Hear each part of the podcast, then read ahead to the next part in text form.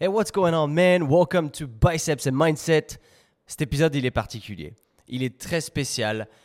Il vient d'un multiple raté, mon pauvre. Je suis extrêmement frustré. J'ai les boules parce que j'étais super content de cet épisode. Alors, je vais te remettre un petit peu dans le, dans le contexte avant même qu'on démarre l'introduction de cet épisode-là. Au départ, donc je voulais, tu, tu me connais quand je fais des, des interviews, je préfère aller directement sur place et voir la personne quand c'est possible. Et là, j'ai voulu aller voir Guillaume Guillou, un gars avec qui je discute depuis plusieurs années, qui est dans le CrossFit et euh, avec qui on devait faire un podcast depuis déjà longtemps. Mais ça fait genre 2-3 ans, tu vois. Et il y a un moment, on se débrouille pour se planifier ça. C'était fin septembre 2023. Tout avait l'air top, on était ok, je ramène mon matériel, donc je descends dans le sud de la France parce qu'il habite à hier, et moi j'avais un événement, donc j'organisais le meet-up du Hybrid Training Club le 28 septembre à Carqueran, donc c'était parfait, c'était juste à côté, je me suis dit je vais faire d'une pierre deux coups, c'est impeccable. Du coup je descends, je me pointe à l'heure prévue, le jour convenu, avec mon matériel, et j'arrive dans le gym, et Guillaume n'est pas là. Et du coup je comprends pas trop. Et toute son équipe m'accueille un peu bizarrement, je t'avoue, et me disent pas vraiment de, ce qui se passe. Interruption furtive du livreur d'Amazon. Je te disais donc, son équipe, je les connaissais pas. Il m'accueille d'une manière vraiment pas accueillante, tu vois. Et je comprenais pas trop. Et en fait, il s'avère que Guillaume avait eu des soucis. Et euh, je vais pas te raconter parce que c'est pas ma place, ça me regarde pas. C'est s'il a envie d'en parler, il en parlera lui-même, mais ça me regarde pas. Mais en fait, du coup, ben on n'a pas pu faire cet épisode ce jour-là. J'ai eu les boules. Il m'a répondu trois jours après en s'excusant. Euh, c'était pas de son ressort, en effet. C'était pas de sa faute. Il lui arrivait un truc pas cool. Encore une fois, c'est pas ma place d'en parler. Je sais même pas s'il voudrait que j'en parle, donc ça ne me concerne pas. Du coup, on se réorganise. Je sais pas quand est-ce que je vais pouvoir redescendre sur hier. Donc je me débrouille. Je me dis, ok, là, je vais déménager sur Valencia. Je peux faire un détour par hier parce que j'ai de la famille à hier, donc je peux passer éventuellement une nuit à hier et ensuite aller directement à Valencia le lendemain pourquoi pas en avant, c'est parti, j'envoie un message à Guillaume, on se set up ça sur cette date, c'est parfait, je descends hier. Cette fois, Guillaume est bien présent au gym. On fait un épisode génialissime qui dure deux heures. Super épisode avec lui, j'avais ma caméra, mes micros, je filme tout, tout se passe nickel, super échange. J'étais super content parce que ça faisait longtemps que je voulais euh, avoir une discussion avec lui. Guillaume, c'est un gars que je trouve très intelligent, qui a une super élocution en plus de ça et qui... Euh, qui est beaucoup dans la réflexion et qui du coup parle énormément. Si tu le lances sur un sujet, il va te parler pendant très longtemps et tu sens à quel point il est passionné par ce qu'il fait à l'heure d'aujourd'hui. Du coup, l'épisode s'est fait. On a discuté de plein de trucs, des sujets de pourquoi est-ce qu'il était autant controversé, euh, de son franc-parler, de sa vision des choses sur la société, sur euh, l'entraînement. Trop cool. J'ai adoré cet échange, c'était génial. Donc à partir de là, tu te dis, ok, je me frotte les mains, on est tout bon, on a terminé, on est, on est content, tout baigne, mission accomplie. D'autant que j'ai fait le détour quand même un peu pour ça. Et là, mon pote, il se passe un truc. Il se passe un truc je passe ma nuit hier, ok cool, le lendemain on descend en Espagne avec mon frère, je m'installe en Espagne. Et de là, je me dis, il faut que je tourne cette fameuse introduction que je suis en train de te faire maintenant. Sauf que cette introduction, je te la fais le 24 novembre. Alors que je suis arrivé, le, alors le podcast on l'a fait bah, le 24 octobre, tu vois, il y a pile poil un mois d'ailleurs, alors que ça devait se faire tout de suite. Je devais régler le truc, ok, régler, boum boum, je fais l'intro et c'est tout bon. Sauf que du coup, je m'installe à Valencia, ça prend un peu de temps. Les deux premiers jours, ils sont pas dans le bon appartement parce que le propriétaire avait oublié que j'arrivais à ces dates-là. Du coup, il me met dans un autre appartement pendant 2-3 jours. Ensuite, j'emménage dans l'autre. Du coup, c'est un peu le rush. Je me dis, ok, je le ferai un peu plus tard. J'avais de l'avance sur mes sorties de podcast, donc c'était ok. À partir de là, tu te dis, il n'y a pas de souci, ça devrait baigner. C'était sans compter une espèce de souci. Alors je ne saurais toujours pas te l'expliquer, j'ai plusieurs théories, mais je ne sais pas te l'expliquer. Qu'est-ce qui se passe? Je commence à monter l'épisode, donc euh, je coupe les, petites parties au début, machin, la fin, blabla. Je le mets sur mon, ma timeline sur Final Cut Pro. Tout est bon, je synchronise mon son, je tout est bon. À partir de là, tu te dis, oh good, j'ai juste l'introduction à faire et on sera pas mal. Je ferme Final Cut Pro. Entre-temps, euh, les clips qui étaient sur ma carte SD, je formate ma carte SD parce que deux jours après, j'avais l'Irox à Valencia, donc le 28 septembre. Et euh, vu que c'était mon frère qui allait filmer euh, ma performance à l'Irox, je me suis dit, je vais lui filer une carte SD vide, comme ça je suis tranquille. Sauf qu'entre-temps, bah, j'avais transféré le clip de Guillaume sur mon ordi. Sur la timeline. Et en fait, sur Final Cut Pro, quand tu le mets dans ta bibliothèque, le clip, il est là, tu vois. J'ai jamais eu de problème jusqu'à présent. Donc je me suis dit, on est tout bon, tout a été importé, on devrait être gold, pas de souci, je peux effacer la carte SD. On fait l'Irox, tout baigne. Deux jours plus tard, je me dis, je vais quand même terminer l'épisode avec Guillaume. Et là, j'ouvre Final Cut Pro et le clip prioritaire, parce qu'on l'a fait en deux fois, en fait, euh, il y a un clip qui durait 1h43 et un clip qui durait 10 minutes parce que je suis tombé en rate de batterie à la fin. Donc le clip de 10 minutes, il est là. Par contre, le clip d'une heure et demie, il est plus là. Ça me met missing file. Tu vois, un gros message rouge sur la timeline. Et là, tu fais OK, c'est quoi ce bordel? Ça m'est jamais arrivé, je comprends pas. D'autant que le clip final de 10 minutes, il est là. Et en fait, ce que j'en déduis, c'est qu'à l'époque, ce que je ne faisais pas, c'était une grosse erreur. Et euh, d'ailleurs, c'était un conseil de Marius que de faire ça. Et merci Marius, parce que tu sais, Marius, il est vidéo euh, maker pro et euh, il a toutes les, astuces pour, pour, faire ça bien. Et en fait, quand il fait ses montages, il achète un, lecteur, pas un lecteur, un, disque dur SSD que tu branches directement à ton ordi. Et comme ça, tu, tu toutes, tes toutes tes datas, tous tes fichiers qui sont super lourds, si c'est en 4K, etc., ça va prendre énormément de place. Bah, ils sont sur le disque dur et tu peux faire ton montage en même temps. Ce qui fait que sur ton disque dur de ton ordinateur, ça prend pas de place. Et en fait, moi, je stockais tout sur mon ordi. Et ce qui fait que même si c'est un 1 Tera de stockage, bah, je crois que je suis arrivé over limit à cause de ça. Et pendant qu'il y avait le fameux rendu que ça te fait, enfin ça te fait un automatique, un rendu automatique sur Final Cut Pro quand euh, bah, tu, mets tes fichiers sur ta timeline. Je suis peut-être en train de t'endormir, je suis désolé. Je sais peut-être tu veux aller vite, vite, vite à l'épisode, mais il s'est passé trop de couilles, donc euh, il faut que je t'explique quand même parce que ça, ça m'a foutu un peu la, rage parce que c'était un épisode sur lequel je comptais beaucoup. Je le trouvais génial et j'ai un peu le seum, tu vois. Et euh, parce que j'ai failli tout perdre et si ça peut te rassurer, j'ai pas tout perdu. Par contre, j'ai perdu la vidéo. Donc j'ai pas la vidéo.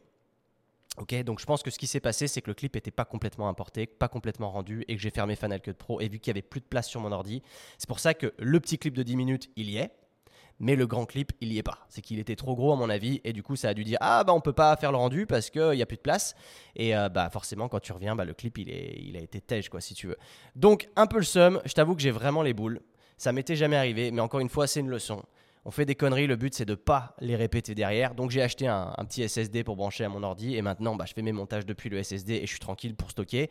Je ferai pas la même connerie, mais par chance, mais vraiment par chance, quand j'ai donné son micro à Guillaume, j'avais j'ai mes deux micros DJI, il y a un moyen de faire un backup du son dans les micros. Et ça, garde bien une chose en tête, c'est que je le fais jamais. Et là, pour lui montrer, parce qu'ils étaient différents de ceux qu'il a l'habitude d'utiliser, donc il était un peu curieux sur le sujet. Je dis ah bah regarde, on va faire ça. Et du coup, je clique sur le bouton pour faire un backup. Et mec, si j'avais pas fait ça, j'aurais tout perdu. Pas de son, pas de vidéo, rien. Et là, je peux te dire que je me serais tapé la tête contre les murs pendant bien longtemps parce que l'échange était quand même cool et que j'avais vraiment, vraiment le seum. Donc là, tout ça pour te dire que quand même, malgré le fait qu'il n'y ait pas la vidéo, il y a le son. Donc ça, c'est cool. Si tu écoutes sur Spotify ou quoi, tu t'en branles parce que pour toi, potentiellement, la vidéo, bah, tu la regardes jamais, donc euh, tu t'en fous. Si tu regardes sur YouTube, malheureusement, il n'y aura, pas la, aura pas la vidéo. en fait, il y a la vidéo juste sur les dix dernières minutes du podcast. Donc, tu pourras te rendre compte de la scène, de comment on l'a tournée, de là où on l'a tournée, et puis de nous voir en face-to-face. Au moins, tu auras juste ces petites dix minutes-là. Je suis désolé. Tu me connais, je suis perfectionniste sur le podcast, j'ai le seum. Évidemment, j'ai le seum. Pour moi, je suis, c'est pas satisfaisant comme solution, mais au moins on a sauvé les meubles. Ok, c'est tout ce que je voulais te dire là-dessus. L'intro, elle a duré beaucoup plus longtemps qu'une intro normale de podcast. Je suis désolé, mais vraiment, on va passer direct sur le podcast. Aussi, je vais te faire juste un petit truc juste avant. Tu sais que j'ai le Hybrid Training Club. J'ai sorti quelques nouveaux articles sur le merch. Donc, par exemple, si tu regardes la vidéo tout de suite, en l'occurrence, parce que là, il y a une vidéo sur l'intro, oui.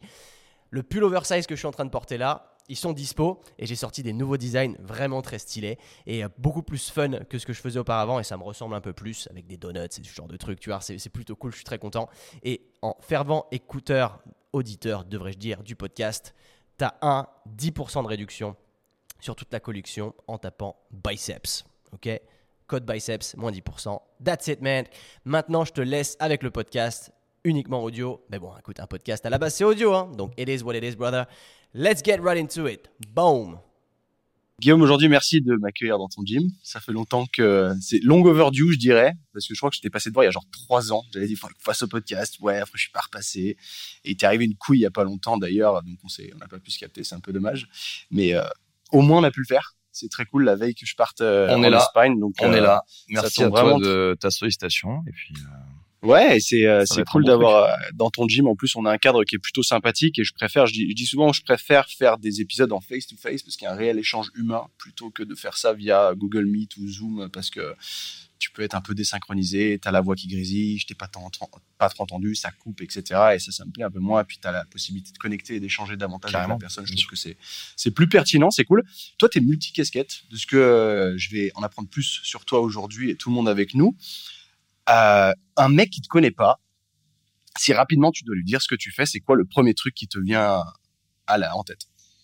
J'ai décidé il y a maintenant euh, 11 ans de lancer une vision de l'entraînement où on va considérer qu'on va arriver à développer chez les gens des qualités personnelles par l'intermédiaire du développement des qualités physiques.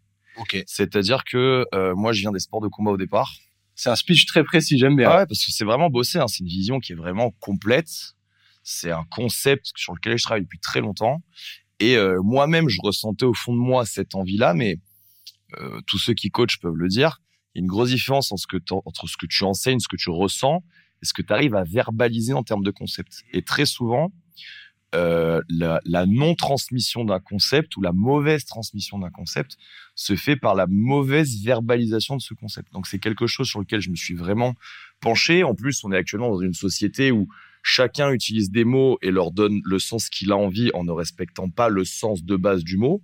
Cette espèce un peu de novlangue euh, qu'on retrouve dans le climat euh, médiatique, politique et etc., commercial, marketing, etc., etc. Et donc le sens des mots est vraiment important. Et donc j'ai vraiment penché, j'ai vraiment, je suis vraiment penché sur ce concept-là. Donc ça fait longtemps que je bosse dessus. Au départ, je viens des sports de combat, comme je Mhm. disais, et Du coup, tu, de tu combat- leur dis, tu leur dis tout ça? Non, mais au niveau des sports Je de vais combat, rebondir un petit peu sur tout ce que tu dis, ouais, mais euh, au je niveau des sports de ouais. combat, ce qui m'intéressait dans les sports de combat, c'était pas l'aspect euh, combat, Ok. c'était que par rapport au désastre euh, sociétal actuel en termes de euh, d'éducation, de scolarité, euh, de vivre ensemble, etc., etc., je trouvais que les sports de combat étaient un des derniers secteurs où tu apprends le respect, le salut, la hiérarchie, Ouais. tu vois, le respect des règles, le respect des heures, etc., etc. Ah. Donc, j'adorais enseigner et pratiquer les sports de combat.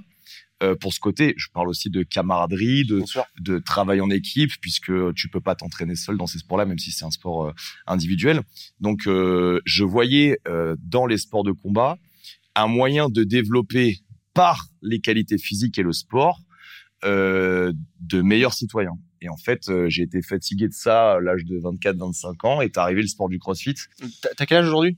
35. 35 ans, ok. Et je me suis rendu compte qu'on pouvait faire exactement pareil euh, avec des sports très pointus, comme l'altéro, comme la gym, comme tout ce qu'on essaie de développer Ok. maintenant chez Wheeler Athletic. Ok, d'accord. Je comprends mieux le, le contexte. Le truc, c'est cool.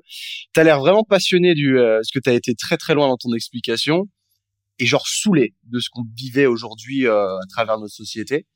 Euh, j'ai vu, c'est un truc que je rebondis, je trouve ça exceptionnel, c'est d'avoir, euh, parce que t'es allé aux États-Unis. Il me semble bien que t'as fait un Plusieurs petit fois, peu. Déjà, le CrossFit. Comment t'en es arrivé à être attiré par ça au tout départ? Est-ce que tu faisais que des, est-ce que tu faisais de la muscu? Ou est-ce que tu étais juste branché vraiment sport de combat? Parce que je sais que je crois que tu as des origines vietnamiennes. C'est ça, exactement. Ok, donc euh, enseigner le- les sports de combat relativement tôt. C'est ça, j'ai C'était quoi comme tôt. sport de combat que tu un faisais truc qui s'appelait le Kwenkido à l'époque et euh, qui est euh, ensuite devenu le Viedo Dao. Et en fait, c'était des sports, ce qu'on appelle des arts martiaux traditionnels, donc pas de plein contact. Hmm. Beaucoup de bullshit mystique autour de ces sports. Euh, les pratiquants apprécieront. Et, euh, et en fait, ma mère m'a dit, quand tu auras 18 ans, que tu auras ton bac, tu pourras faire du plein contact. Donc, j'ai passé mon bac. Et j'ai commencé le plein contact en boxe anglaise, en kempo, en boxe thaïlandaise, en jiu-jitsu brésilien, etc., etc. Hmm. Euh, J'étais euh, préparateur physique d'un club de MMA à l'époque au Palais des Sports de Toulon. Et un mec est arrivé avec une vidéo. En fait, je revenais de Thaïlande. Il y a un mec qui est arrivé avec une vidéo et qui m'a dit Est-ce que tu connais ce sport? Et En fait, c'était les débuts de YouTube. C'était une vidéo de CrossFit. Et j'ai dit non, je connais pas. Mais là, de ce que je vois, ça, c'est le futur. Hmm. J'ai, C'était quoi euh, sur cette vidéo du coup? C'était Rich Froning en finale des Games. Euh, je sais plus exactement quelle année. Ouais. Mais ce que je me souviens, c'est qu'on était en début d'année 2012. Ok.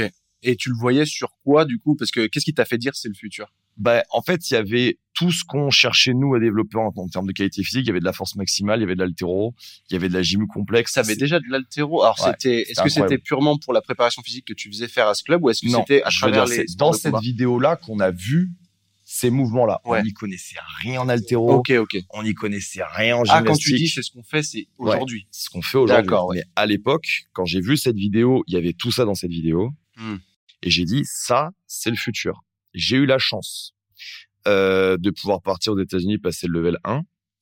Et là-bas, directement à New York. Ah. Et en fait, quand j'ai cherché la box où je l'ai passé sur euh, euh, le GPS, Hmm. je me suis aperçu, donc moi c'était à Brooklyn, et je me suis aperçu qu'il y avait dans le quartier au moins cinq ou six autres salles. Non, allez, suite, on parle de ça en France, il y a rien. en 2012, en France, il y a rien. Il y a y a trois salles, je crois, affiliées de France. Ah, Donc ouais, moi, ça, je- ça existait en fait. Ouais, ça part. existait, mais c'était vraiment les Ok. balbutiements. Tu es tapé sur internet, tu les trouvais pas. Ouais. Et donc quand tu parles de, t'as fait le level 1. Quand, donc euh, j'essaie de, de vraiment comprendre le concept de Mhm. qu'est-ce qui vraiment t'a fait passer à cette étape-là, parce qu'il y en a peu qui seraient allés partir se former aux US direct sur euh, une vidéo, euh, un truc un peu nouveau, on sait pas trop ce que c'est.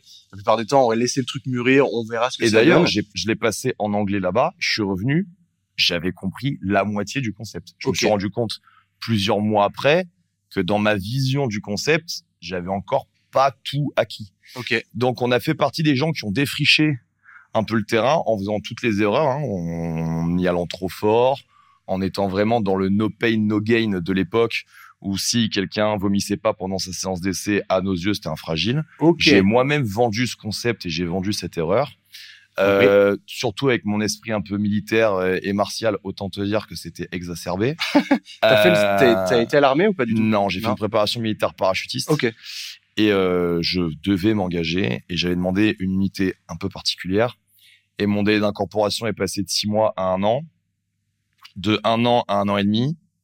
Et en revenant de ma préparation militaire par an, on m'a dit, Monsieur Guillou, c'était l'année où euh, Monsieur Sarkozy a réduit les places d'entrée à Saint-Mexan de 800 et quelques places à 450. Il a fait ça sur deux ans. Mon délai d'incorporation a explosé. Et moi, Ouais. j'étais dans un mood où fallait que je décampe de, de, de, de, de, de chez mes parents. Donc, euh, au bout d'un moment, je dis, vous m'avez fatigué, je passe à autre chose. Et donc, j'ai commencé dans les métiers de la sécurité à l'époque. Mais, mais mon père militaire, mon grand-père militaire, mon grand-père militaire, mon arrière- enfin, on est remonté jusqu'à 1631.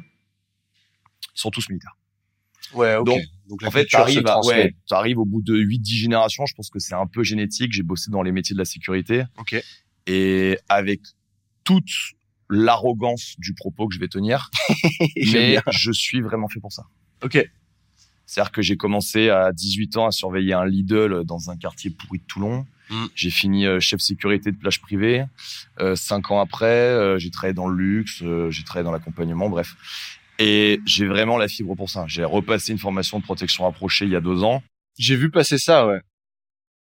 Je m'étais posé la question de ton background par rapport à ça. Qu'est-ce qui t'attirait vers ce milieu-là? Et en fait, le- ce qui s'est passé, c'est que par les sports de combat et par les métiers de la sécurité, j'ai une vision de la société Mm. qui n'est pas apocalyptique, mais qui, à mon sens, est réelle. Après, la réalité dépend de la fenêtre d'Overton et des expériences Bien de sûr. chacun, mais j'ai la prétention de dire que j'ai une, vision de la réalité qui est un peu plus réelle que la moyenne. Quand euh, les gens m'expliquent, ou quand un membre du gouvernement m'explique qu'il n'y a pas d'insécurité, mais qu'il n'y a qu'un sentiment d'insécurité, je lui propose de passer la journée euh, dans une voiture de euh, police secours, voilà, ou de passer une journée dans un VSAB de pompiers et qui viennent nous expliquer que l'insécurité est un sentiment, C'est- un leurre, Ouais. ça n'existe pas. Euh, on a fait quelques recherches là euh, ce matin pour un sujet particulier euh, sur la région Var. On est à 21% d'augmentation d'agressions sur coups et blessures en nombre de plaintes. Je te parle pas des gens qui portent pas plainte. Quand tu parles d'augmentation, c'est d'une année à l'autre? D'une année à l'autre, de 2020 à 2022, au chiffre officiel de la préfecture. Ok. Donc, ce qui est complètement ouf, c'est que, euh, encore une fois, sans parler de, de paranoïa ou autre, mais je suis rentré dans ces milieux sportifs-là en ayant une expérience professionnelle où j'ai vraiment vu la réalité du terrain, encore une fois, comme un pompier qui se mange des gardes de 24 heures et qui Mm. va euh, à la fois chercher un chat dans un arbre et à la fois ramasser quelqu'un qui a pris un coup de couteau ou qui fait un accident de la route. Euh, encore une fois, si euh, on, on nous dit à nous, euh, citoyens normaux ou les gens qui euh, qui passent leur journée à bosser dans des salles ou autres et qu'on leur parle de la quantité d'accidents de la route qu'il va y avoir, il y en a qui peuvent dire bah non, moi j'en ai pas vu ou j'en vois pas souvent. Demandez à quelqu'un qui bosse sur un autoroute combien il y a d'accidents par jour. Le mec dont c'est le métier va vous dire qu'il y en a des quantités astronomiques, Mhm. des plus ou moins graves. Ces gens-là vont avoir une conscience de ce qui se passe sur un autoroute plus élevé. Eh ben, pour moi, c'est pareil. J'ai jamais été dans la police, jamais été dans l'armée, j'en ai absolument pas la prétention et j'en ai surtout absolument pas l'envie. Mais mon métier de la sécurité euh, dans des milieux divers et variés, dont en particulier 8 ans dans le milieu de la nuit, fait que j'ai une vision euh, du danger permanent euh, qui est pas la même. Et je pense qu'être conscient du danger ne fait pas de nous quelqu'un de paranoïaque, fait juste de nous des gens éveillés. On peut pas en vouloir à la population normale de pas forcément être éveillée, sachant que quand tu mets une vidéo d'une agression au couteau sur un réseau social, Ouais. il y en a 200, entre 120 et 200 par jour actuellement en France. Mm. Euh, et encore une fois, ce sont des chiffres officiels. hein, il y a pas Ouais, de- j'ai entendu ça aussi. et le problème, c'est que derrière, si toi, tu publies une vidéo de ça sur Facebook pour éclairer les gens, puisque c'est prouvé au niveau neurologique que les gens ne comprennent que ce qu'ils voient Bien sûr. avec leurs yeux. Euh, donc toi, tu vas diffuser cette vidéo-là dans un but de prise de conscience collective et tu vas te prendre la plateforme Pharos ou le gouvernement qui va t'expliquer que ce que tu fais est très très mal et qu'il faut surtout pas diffuser cette image. D'accord. Donc, en fait, on arrive à maintenir, enfin, une grosse partie de la population pense que les gens qui sont conscients du danger et qui prennent un petit peu des précautions, qui poussent les gens sont eux-mêmes dangereux. à s'entraîner sont même dangereux, alors qu'en fait, non, euh, on est juste conscient du truc. Et encore une fois, moi, pour bien préciser mon propos, j'ai un bébé de deux ans et demi. Ouais. J'ai un papa qui est parti d'un pays en guerre. Et bon, le Laos, dans les années 65, euh, 64, ça a pris plus de bombes euh, que le Vietnam euh, pendant les débuts de la guerre, euh, la guerre du Vietnam avec les, les Américains. Je ne suis pas quelqu'un qui bande sur une éventuelle euh, euh, guerre civile, Ok, je effondrement. C'est pas du tout mon point de vue. Moi, je veux que mon Hmm. fils continue à aller au cinéma. Je veux qu'il continue à faire des études. Je veux que mes clients soient heureux. Je veux continuer à faire du business. Je veux qu'on ait du temps, euh, toi et moi, pour continuer à, faire des podcasts, etc., etc. Moi, je suis pas du tout dans une idéologie de l'effondrement et je souhaite pas du tout. Mais par contre, euh, un truc bête, euh, des accidents de la route. Moi, je, fais, je conduis beaucoup. Je pense que toi aussi. Des accidents de la route, ça va très très vite. En général, les accidents sont quand même vraiment moches. Quand tu quand as un accident à, à plus de 100 km heure sur l'autoroute, généralement, quand tu tapes, ça se passe pas très bien. Euh, on est tout de suite, immédiatement sur un risque hémorragique. Je pense que tous les usagers de la route devraient avoir un minimum de connaissances et un minimum de matériel dans sa voiture sur comment je peux essayer de stopper une hémorragie. Euh, Est-ce que vouloir former les gens à stopper un risque hémorragique euh, fait de moi une mauvaise personne? Ou est-ce que le fait de mettre ça dans ma vision du développement du citoyen de France fait de moi euh, quelqu'un de mauvais? Je suis pas sûr. Je suis pas en train d'expliquer aux gens que dès qu'ils vont sortir, euh, il faut qu'ils arrêtent d'avoir une vie sociale parce qu'il va leur arriver ça, ça. Non, non, pas du tout. Mais je pense qu'il y a rien de pire en termes de sentiment de sécurité que de se croire en sécurité à un niveau où on ne l'est pas. Si moi je considère que dans mon véhicule il peut absolument rien m'arriver, en fait je suis un danger public puisque je conduis un véhicule qui fait une tonne que je peux monter à 160 km heure et je suis en train de m'expliquer que de toute façon il peut rien m'arriver. Donc j'ai des comportements à risque, donc je ne prends pas les précautions nécessaires par rapport à la situation.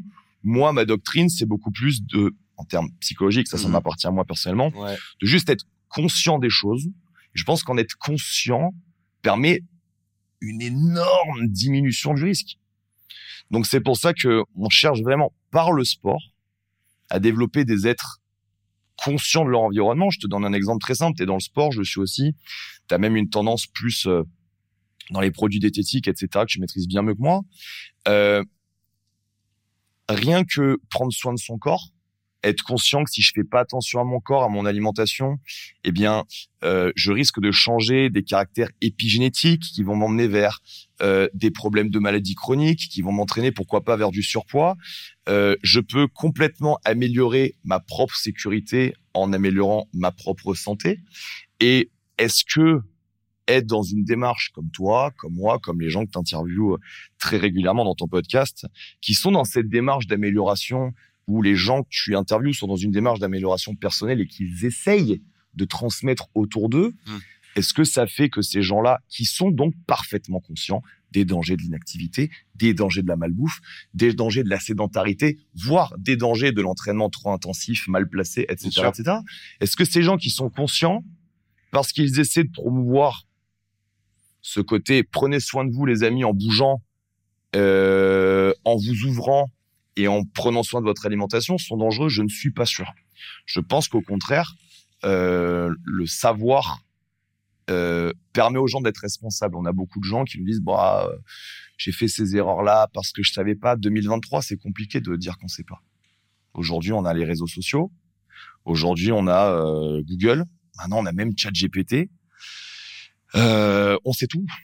Ouais. On sait tout et ça a l'air de vraiment te tenir à cœur ce Ouais, je suis vraiment passionné, j'y pense vraiment. Enfin, parce que c'est quelque chose sur, sur lequel j'allais aller mmh. et es allé comme ça. Euh... Je, les gens pensent que je suis euh, que je parle beaucoup, que je parle trop, ce qui est vrai. Hein. Non, mais c'est très mais bien de, de, de s'exprimer, je trouve. C'est c'est de la passion parce que je je vis, je mange et je je travaille dans ma tête. C'est 20. J'ai une obsession pour ce métier.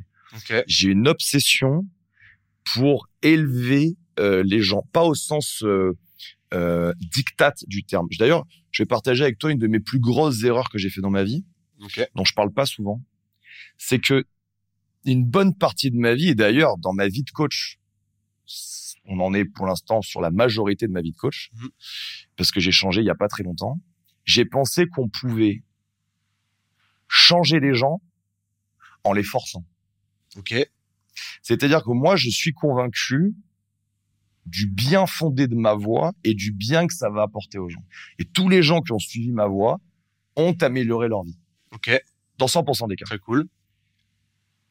Mais ceux qui la suivaient pas ou pas bien ou qui la comprenaient pas, je pensais qu'en les forçant, j'allais y arriver. D'accord. C'est pas possible. C'est une question de standard. Et en fait, on peut pas changer les standards des gens qui veulent pas eux-mêmes les changer. On peut les inspirer. On peut leur montrer une voie. On peut leur expliquer. Et on peut soi-même incarner cette voie. Et leur, un jour, dans leur tête, il va y avoir un déclic qui vont dire, OK.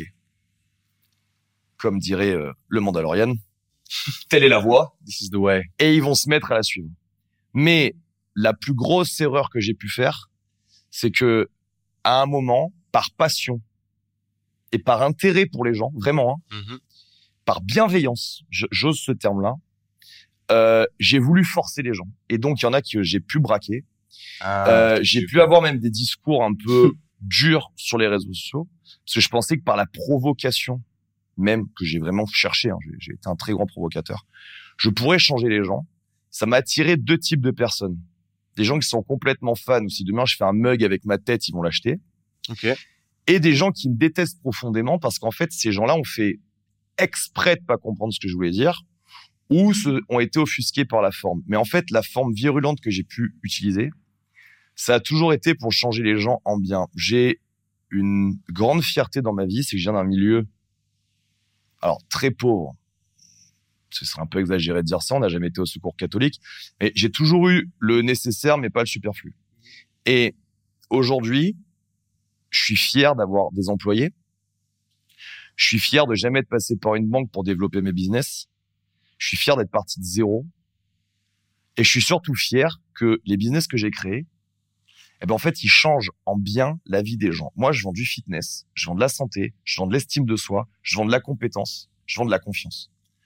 Euh, les influenceurs, euh, prenons le pire, le pire qui existe, les influenceurs de télé-réalité.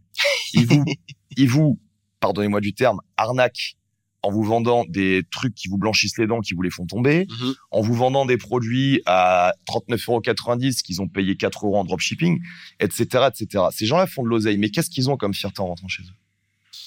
L'oseille, mais je crois que c'est des gens qui sont un peu limités dans le sens où ils seraient pas capables de, de toute manière. Tout à fait. Mais je pense que c'est aussi parce que on est coach, qu'on a cette euh, discipline, c'est même pas cette discipline, c'est cette envie d'aider son prochain tellement forte j'avais sorti cet exemple il y a pas longtemps, c'est quand là, bah, j'ai déménagé hier. Dans mon immeuble, t'as un ascenseur. Les gens qui prennent l'ascenseur du 0 pour aller au 1, je les insulte. J'arrive pas, mais c'est pour leur bien que je fais ça. Mais ils vont me détester après. Du coup, je comprends totalement ton approche. Et ce qui est marrant, c'est que au départ, si je remonte un peu euh, comment je t'ai connu, t'étais monté sur Chambéry, donc il y a pas mal de réseaux sur sur place là-bas. Et sur une compète, moi je commençais tout juste le CrossFit et euh, t'es rentré dans cette salle et je savais pas du tout qui t'étais. Et il y a des gens qui, bah, il y avait en tout- Kevin, euh, notre pote commun, qui me disait ah j'adore ce mec, il est super cool machin. Et tu t'es fait huer et j'ai pas compris. Et j'ai dit mais qu'est-ce qu'il a fait ce mec? Pourquoi est-ce qu'il y a des gars qui le huent comme ça? Et j'ai cherché à comprendre parce que je, je juge pas au premier abord parce que ce serait complètement ridicule que de, de, de suivre la masse qui parce que eux disent ça. Et j'ai j'ai trouvé que du coup tu avais un- une réputation extrêmement controversée Absolument. et je me suis demandé pourquoi. Qu'est-ce que toi tu pourrais répondre à ça, à ces gens? Tu, tu, tu l'as un peu dit, hein, on a Eh bien, un peu démarré en fait, là-dessus, ce qui mais s'est qu'est-ce passé, qui, c'est que euh, de est-ce qu'il y a eu un déclic à un moment où les gens se sont dit, parce que tu sais, tu te fais pas cette réputation du jour au lendemain, mais il s'est passé quoi? En fait, la population de masse a souffert d'un syndrome qui s'appelle le syndrome de Dunning-Kruger. Ces gens-là, on savait moins que moi. Ouais. Et le supportaient pas. Et en Ok. fait, ne savaient même pas. Ok. Et comme moi, j'arrivais en affirmant des choses et en étant extrêmement catégorique. Et je me souviens de, de, de La ce que t'as, de française, ce que ouais. t'as, de- du moment dont tu parles. C'est parce qu'à un moment, j'ai expliqué à certaines personnes que, euh, en fait, ces personnes avaient râlé d'un des WOD qu'on avait créé alors qu'il était tout à fait normal. Et euh, ces gens-là avaient expliqué que, euh, enfin, une partie de ces gens-là avait expliqué que c'était trop dur, tatati tatata. Et moi, quand je leur avais expliqué qu'ils étaient en compétition pour essayer de se dépasser et non pas pour essayer de briller et qu'ils avaient mal compris le concept du sport du, du CF, il y avait eu cette vive réaction. C'est très intéressant ce que tu dis parce que à l'issue de cette compétition, j'ai reçu aussi énormément de messages qui m'ont dit que ce petit groupe là qui avait euh, sifflé euh, était en fait des trous ducs et euh, en fait c'est ce qui se passe à chaque fois qu'en fait on, on les gens ne comprennent pas cette ambivalence. Quand les gens réagissent mal par rapport à quelqu'un, il faut vous rendre compte que soit c'est justifié complètement et la totalité de la masse va suivre, soit c'est pas justifié et ces gens-là vont se mettre de côté et il va se créer un sentiment d'empathie pour la personne Hmm. Qui était là-dedans, moi en l'occurrence. Et cette compétition de Chambéry, pour moi, c'est un très bon souvenir parce que j'ai énormément de gens qui ont rejoint nos programmations à l'issue. Ouais. On recroise énormément de gens qui sont venus faire cette compétition dans nos autres compétitions.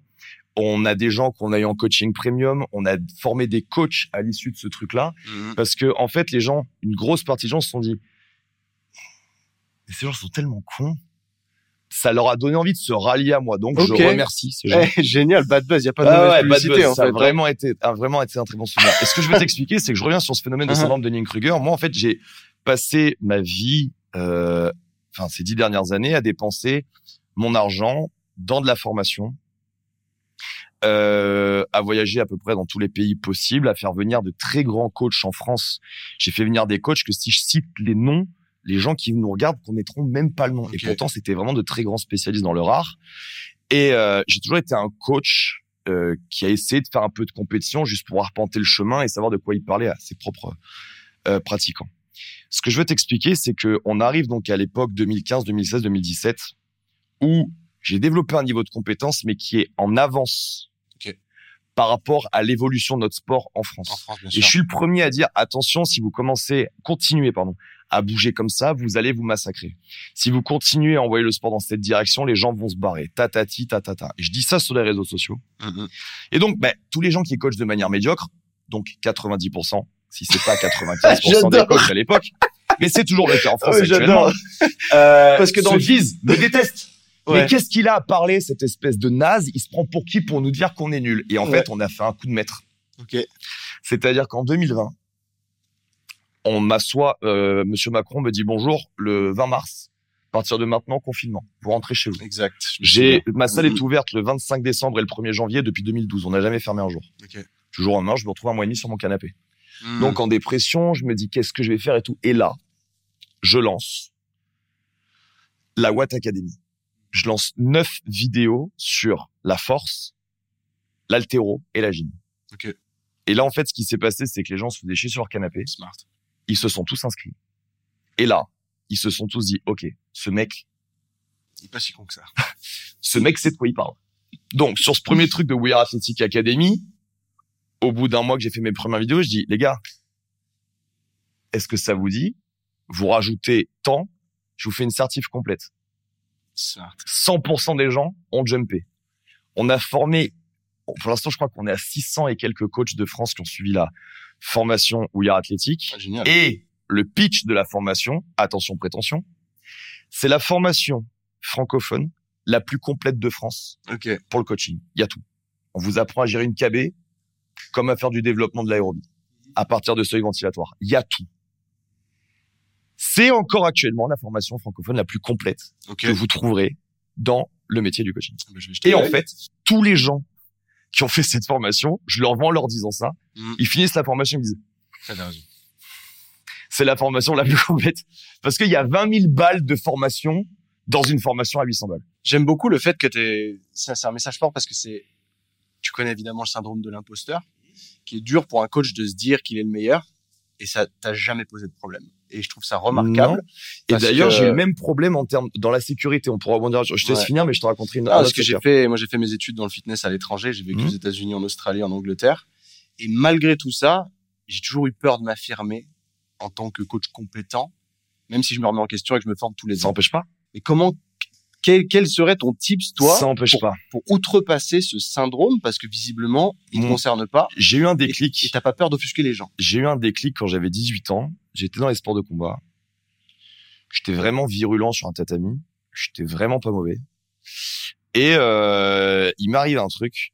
J'ai eu ma première bagarre à mon taf. Ok. Et vraiment, j'avais peur. Dans la sécurité. Ouais, j'étais jamais allé me battre dehors. Ça m'était jamais arrivé. Mmh.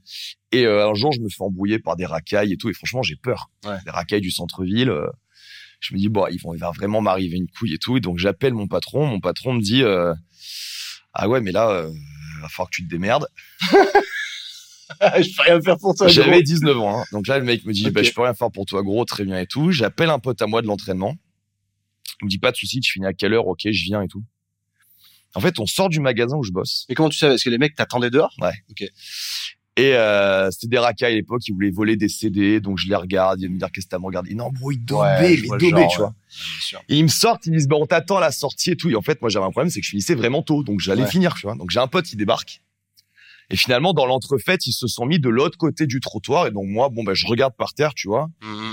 et je rentre. Mais à l'époque, j'étais déjà instructeur, euh, j'étais déjà instructeur. C'est pas la même chose. Hein. Non, Bagarre de rue, c'est tellement imprévisible que. Ouais. Et mon élève, qui était un de mes meilleurs potes, il me dit, mais tu fais quoi là? Je dis, bah, je retourne dans ma voiture. Il me dit, les mecs, ils sont de l'autre côté là, euh, et tu vas pas y aller? Je dis, ah non, pas du tout, non. Non, c'est dehors, c'est la rue, il y a du monde. Il- Là, il me commence, et donc, il me touche à l'ego, j'ai Ok. 19 balais, il me dit, mec, tu peux pas faire le malin comme ça sur un tatami, éclater tout le monde, et te faire euh, mettre à l'amende par Ouais, ouais. par dessous merde. Là, je dis, ouais, tu sais quoi? Bah, faudra bien une première. hein. Et là, j'y vais. Et en fait, là, le syndrome de l'imposteur, je l'ai eu en plein. Ah, C'est-à-dire que le tatami, les règles, l'arbitre, les coups normés, je peux arriver là-bas et me faire c'est complètement éclater. pas la vois. même chose en effet. Donc je me dis, bah là, euh, bah, euh, bah, nique sa mère, j'y vais. Ah, Pour évidemment, euh, j'arrive. Évidemment, pas prêt, j'en prends une ah, direct dans direct. quoi. J'en prends une Ok. direct. Et en fait, je sais pas, réflexe euh, conditionné. Je faisais beaucoup de boxe anglaise à l'époque. En fait, Ouais. je vois la patate partir. Enfin, je la vois pas, c'est pas vrai. Mon cerveau reptilien la détecte. Et en fait, le, le mec me prend au bout de course. Ouais. Donc, il me fait pas si mal, sauf que dans ma tête, ça a fait Ok. OK, Instant. feu libre. Bah, bah, bah, bah, bah, bah, bah, bah, bah, bah. Ça se termine. Raid, le mec est raid. Je remets ma veste un peu comme dans Matrix parce que j'avais un, un- une grosse veste, un- Ouais. une grosse veste comme dans Matrix. Je me reboutonne ma, ma veste, je le regarde et je me casse. Et mon pote, il me dit, bah, tu vois, voilà, c'est ta première faillite. Oh, ce que tu as mis et tout, etc. Et en fait, je me suis dit, ah ouais, c'est comme ça que ça marche, le syndrome de l'imposteur. En fait, faut y aller Ah, et faut voir. Moi, j'invite tous les gens à venir dans ma salle, à regarder mes vlogs, euh, à contredire ce que je dis dans mes formations. L'anecdote, c'est que les gens ont systématiquement critiqué la forme avec laquelle je donne mon contenu, Ouais. jamais le font. C'est ça, hein, parce que on dirait que t'es condescendant dans les vidéos. Et je suis putain, un mec qui te connaît pas, il se dit mais c'est qui ce mec? Mais quel est ce con Parce que moi, ça va que je te connais. Je Alors- j'aime bien ce qu'il dit parce que je m'intéresse au fond. Alors c'est vrai ouais, que- ouais, mais je sais, j'ai ce côté un peu provoque. Les amis, on va essayer de faire attention sur les prochaines vidéos. Vous avez vu les dernières, je fais gaffe. Mais en fait, c'est que j'ai vraiment une volonté de changer les choses. C'est complètement utopique de ma part. On n'est pas hyper gros, ça fait que 10 ans qu'on est là et euh, et euh, voilà. Mais je, je reprends l'exemple du Buttwink ou de le, le dernier vlog qu'on a fait sur le handstand, etc., etc. Yes. On explique des choses qui sont ultra pertinentes, Mhm. qui sont compréhensibles par n'importe quel débutant de nos cours. Je ne comprends pas comment c'est possible que ça soit pas au cœur de l'enseignement. Actuellement, on est quand même dans des BP où le matin en fitness, on dit aux gens, tendez pas les bras au bench. L'après, on leur demande de faire des squat snatch en haltéro. Forcément. Tu comprends? Donc moi, c'est qu'en fait, c'est, ma condescendance vient plutôt d'un ras-le-bol de l'idiotie euh, du milieu. Mais dans le fond, c'est que t'as envie de bien faire. Bien sûr, c'est tout le temps bienveillant. important à préciser, c'est Et, bienveillant. et, et je, et encore une fois, c'est pour ça que systématiquement, nous, pourquoi on a grossi? On a grossi, en fait, on n'est jamais le premier choix. Je vais la faire simple. Sur un plan de réhab, quand quelqu'un est blessé, il fait quoi? Médecin, radio, euh, écho, si c'est gros, IRM scanner. Derrière, il fait kiné, ostéo, Mhm. chiro. Au bout de deux ans qu'il a aucune solution, Guillaume, j'ai vu le protocole de PM, est-ce que tu peux me faire un plan de réhab? Quand Mhm. je dis on fait mieux, quand je dis nous avec protocole de PM, qui est un protocole extrêmement simpliste, 2 PM, ça veut dire quoi? c'est protocole posture mouvement. C'est un protocole qu'on a fait étudier par une, une élève kiné qui a été validée en master de kiné. Et c'est une approche sur les douleurs chroniques sont dues à des déséquilibres posturaux, à des déséquilibres musculaires antéro-postérieurs et latéraux. Et par un bon plan de réhab en reprenant chaîne par chaîne, chose qu'on sait dans cette formation, on apprend à faire des plans de réhab. Quand je dis aux gens on fait mieux, de suite, tu vas te prendre le kiné du coin qui dit mais il se prend pour qui lui, c'est est coach sportif. Tu vas te prendre le médecin Mhm. qui a fait 7 ans d'études qui dit non mais d'où il sort? Mais en fait, vous devez comprendre un truc. Ce que vous n'avez pas capté, c'est que je dis que je fais mieux parce que je sais. Vous, vous savez pas les entretiens que j'ai. J'adore. je trouve ça exceptionnel en vrai. Ce que tu dis parce que je sais, parce que tu as fait tes preuves. Mais je Et- le sais parce que la personne, moi, je peux vous prendre mon téléphone là Ouais. et je vous sors des messages. Bonjour Guillaume.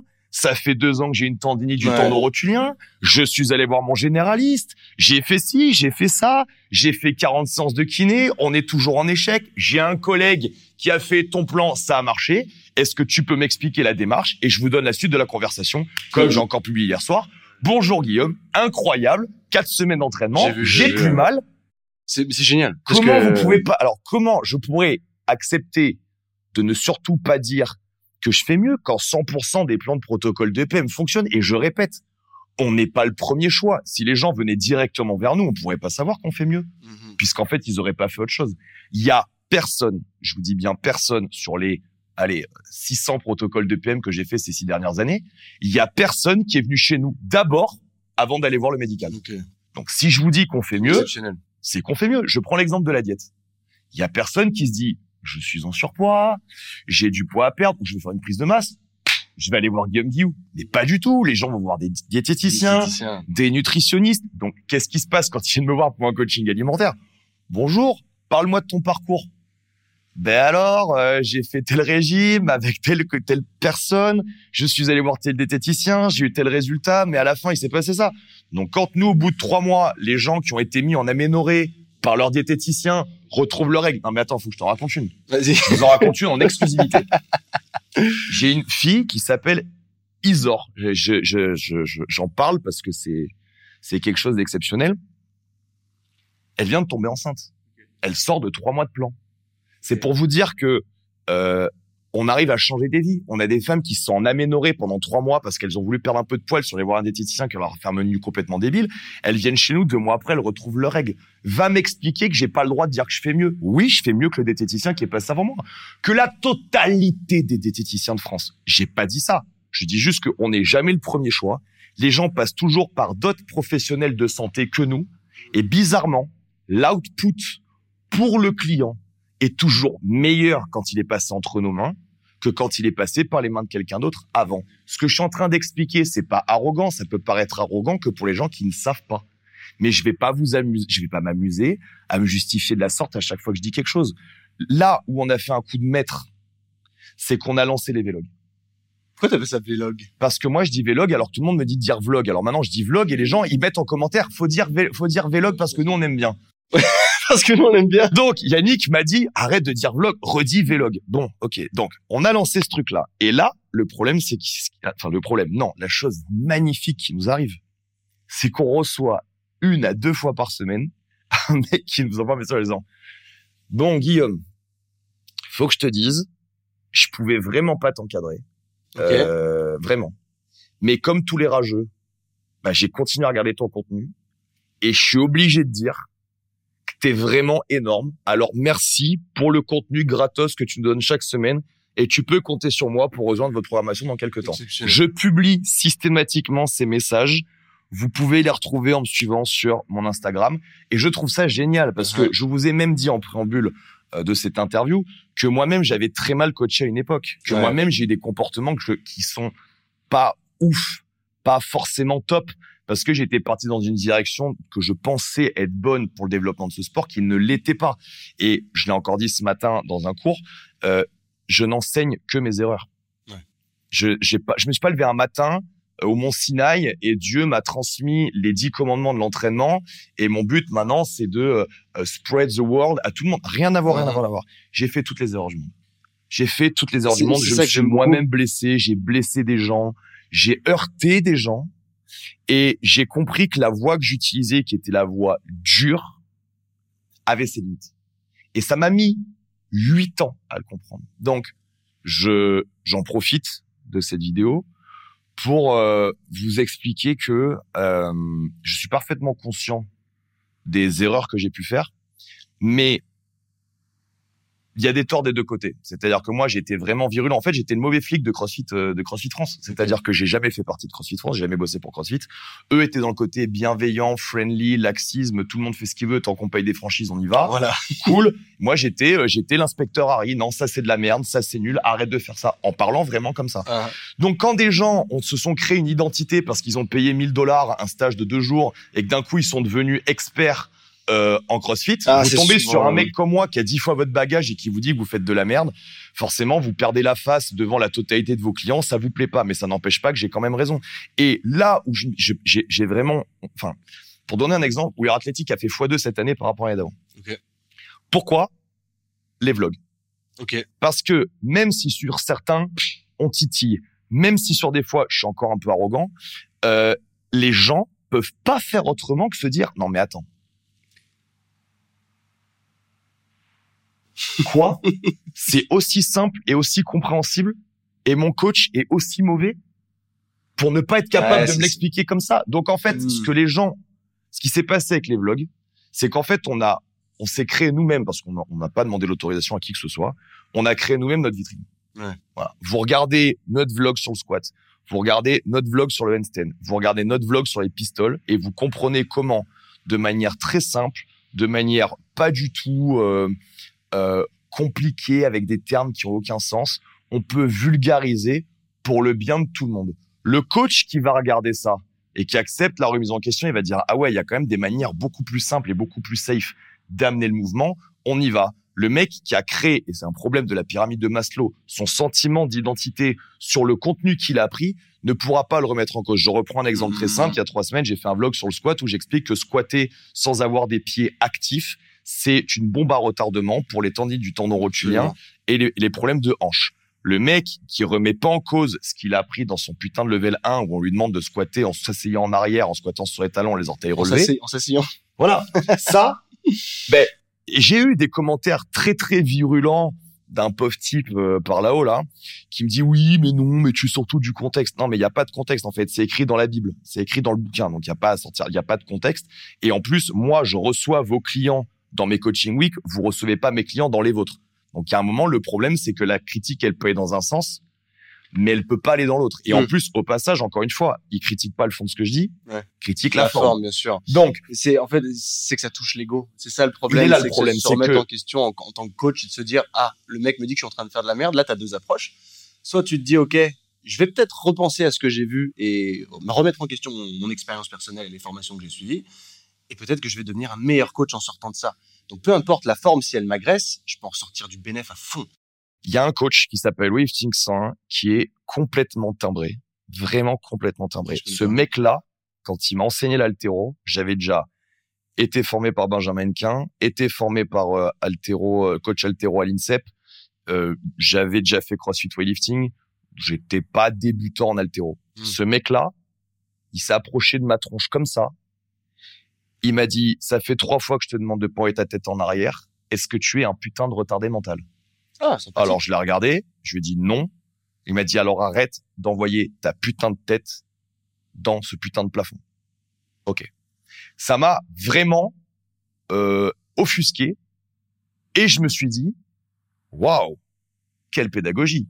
Et j'ai fait de toutes mes forces ce qu'il m'a dit. Grâce à ce mec-là, je suis passé de 100 une fois par an en snatch ces deux dernières années Mhm. à 120 et je faisais des émums de euh, snatch à 100 pendant 30 minutes dans ma salle là devant mes clients. Donc ce que je veux expliquer c'est que à un moment Ah, quand tu dis complètement timbré, c'était quand même positif. Dans c'était voilà ce, mec est complètement hardcore mais putain c'est ce niveau d'exigence qui va me permettre d'atteindre Mhm. la progression. On a un problème toi et moi dans notre pays. Attention attachez votre ceinture. Il y a un spectre dans la pédagogie, l'andragogie, qu'on n'explique pas trop, qui s'appelle laxisme, bienveillance, négligence, autoritarisme. Et la particularité, on va se concentrer que sur euh, laxisme et bienveillance. Le laxisme, c'est une attitude encourageante et permissive, tandis que la bienveillance, c'est une attitude encourageante et exigeante. Ok. Et par la novlangue, le système médiatique, euh, l'éducation positive, le wokisme, euh, la politique, on vous a fait croire que la bienveillance, c'était une attitude permissive et encourageante. Non, non, non, non, non, non. non. On va reprendre les mots, aller sur Google. Le laxisme, c'est l'attitude permissive et encourageante. Il n'y a pas de bienveillance sans l'aspect exigence. Mm. Alors peut-être que moi, je suis un petit peu, je rends peut-être les gens un petit peu allergiques parce que je suis un petit peu arrogant, mais je vous titille, je vous manipule, c'est vraiment fait pour ça. Euh, mais ça reste de la bienveillance. Ouais. C'est pas, c'est dans un but d'amélioration commun. On a un problème, c'est que c'est ce que j'appelle moi le syndrome Christian Thibaudot. Ça va te faire rigoler. Ouais. J'adore donner des noms à des syndromes. Ok. Euh, pendant le, le, le, le Covid, j'avais fait une interview avec Christian Thibaudot et je lui avais vraiment dit en face. J'ai fait la formation sur le neurotyping de, de Christian Thibaudot, qui est une formation très intéressante que j'invite tout le monde à faire. Mhm. Et je l'ai faite très tard par rapport à ce que j'aurais pu la faire. Pourquoi? Pour une raison très simple. Tous les gens qui étaient passés par la formation de Christian Thibaudot, parce qu'elle est quand même chère et ce mec-là est quand même très réputé, devenaient complètement hermétiques à tout ce qui ne sortait pas de la formation de Christian Thibaudot D'accord. une fois qu'il l'avait fait. C'est-à-dire que j'ai payé tant de milliers d'euros pour faire cette formation, j'ai fait cette formation, je sors de là. Tout ce que j'ai appris avant est nul. Tout ce qui Ah. existe en dehors est nul. Tout Ouais. fonctionne en fonction de Christian Thibaudot. Et en fait, de voir ces gens-là, qui étaient devenus totalement euh, idiots, une fois qu'ils avaient fait cette formation, ne m'a pas donné du tout envie d'eux. Sauf que j'ai été en contact avec Christian Thibaudot. Mm. Je me suis rendu compte que lui-même me disait dans l'interview, oui, tu as raison. Je connais ce problème. On a eu la même chose avec Charles Poliquin à mon époque. Tous les gens qui étaient passés par la formation de Charles Poliquin ne juraient que parce que Charles Poliquin avait dit. Et si Charles Poliquin avait pas dit, c'était forcément de la merde. Dit donc, ça m'embête un peu Hmm. d'avoir créé ce phénomène-là, mais je le comprends.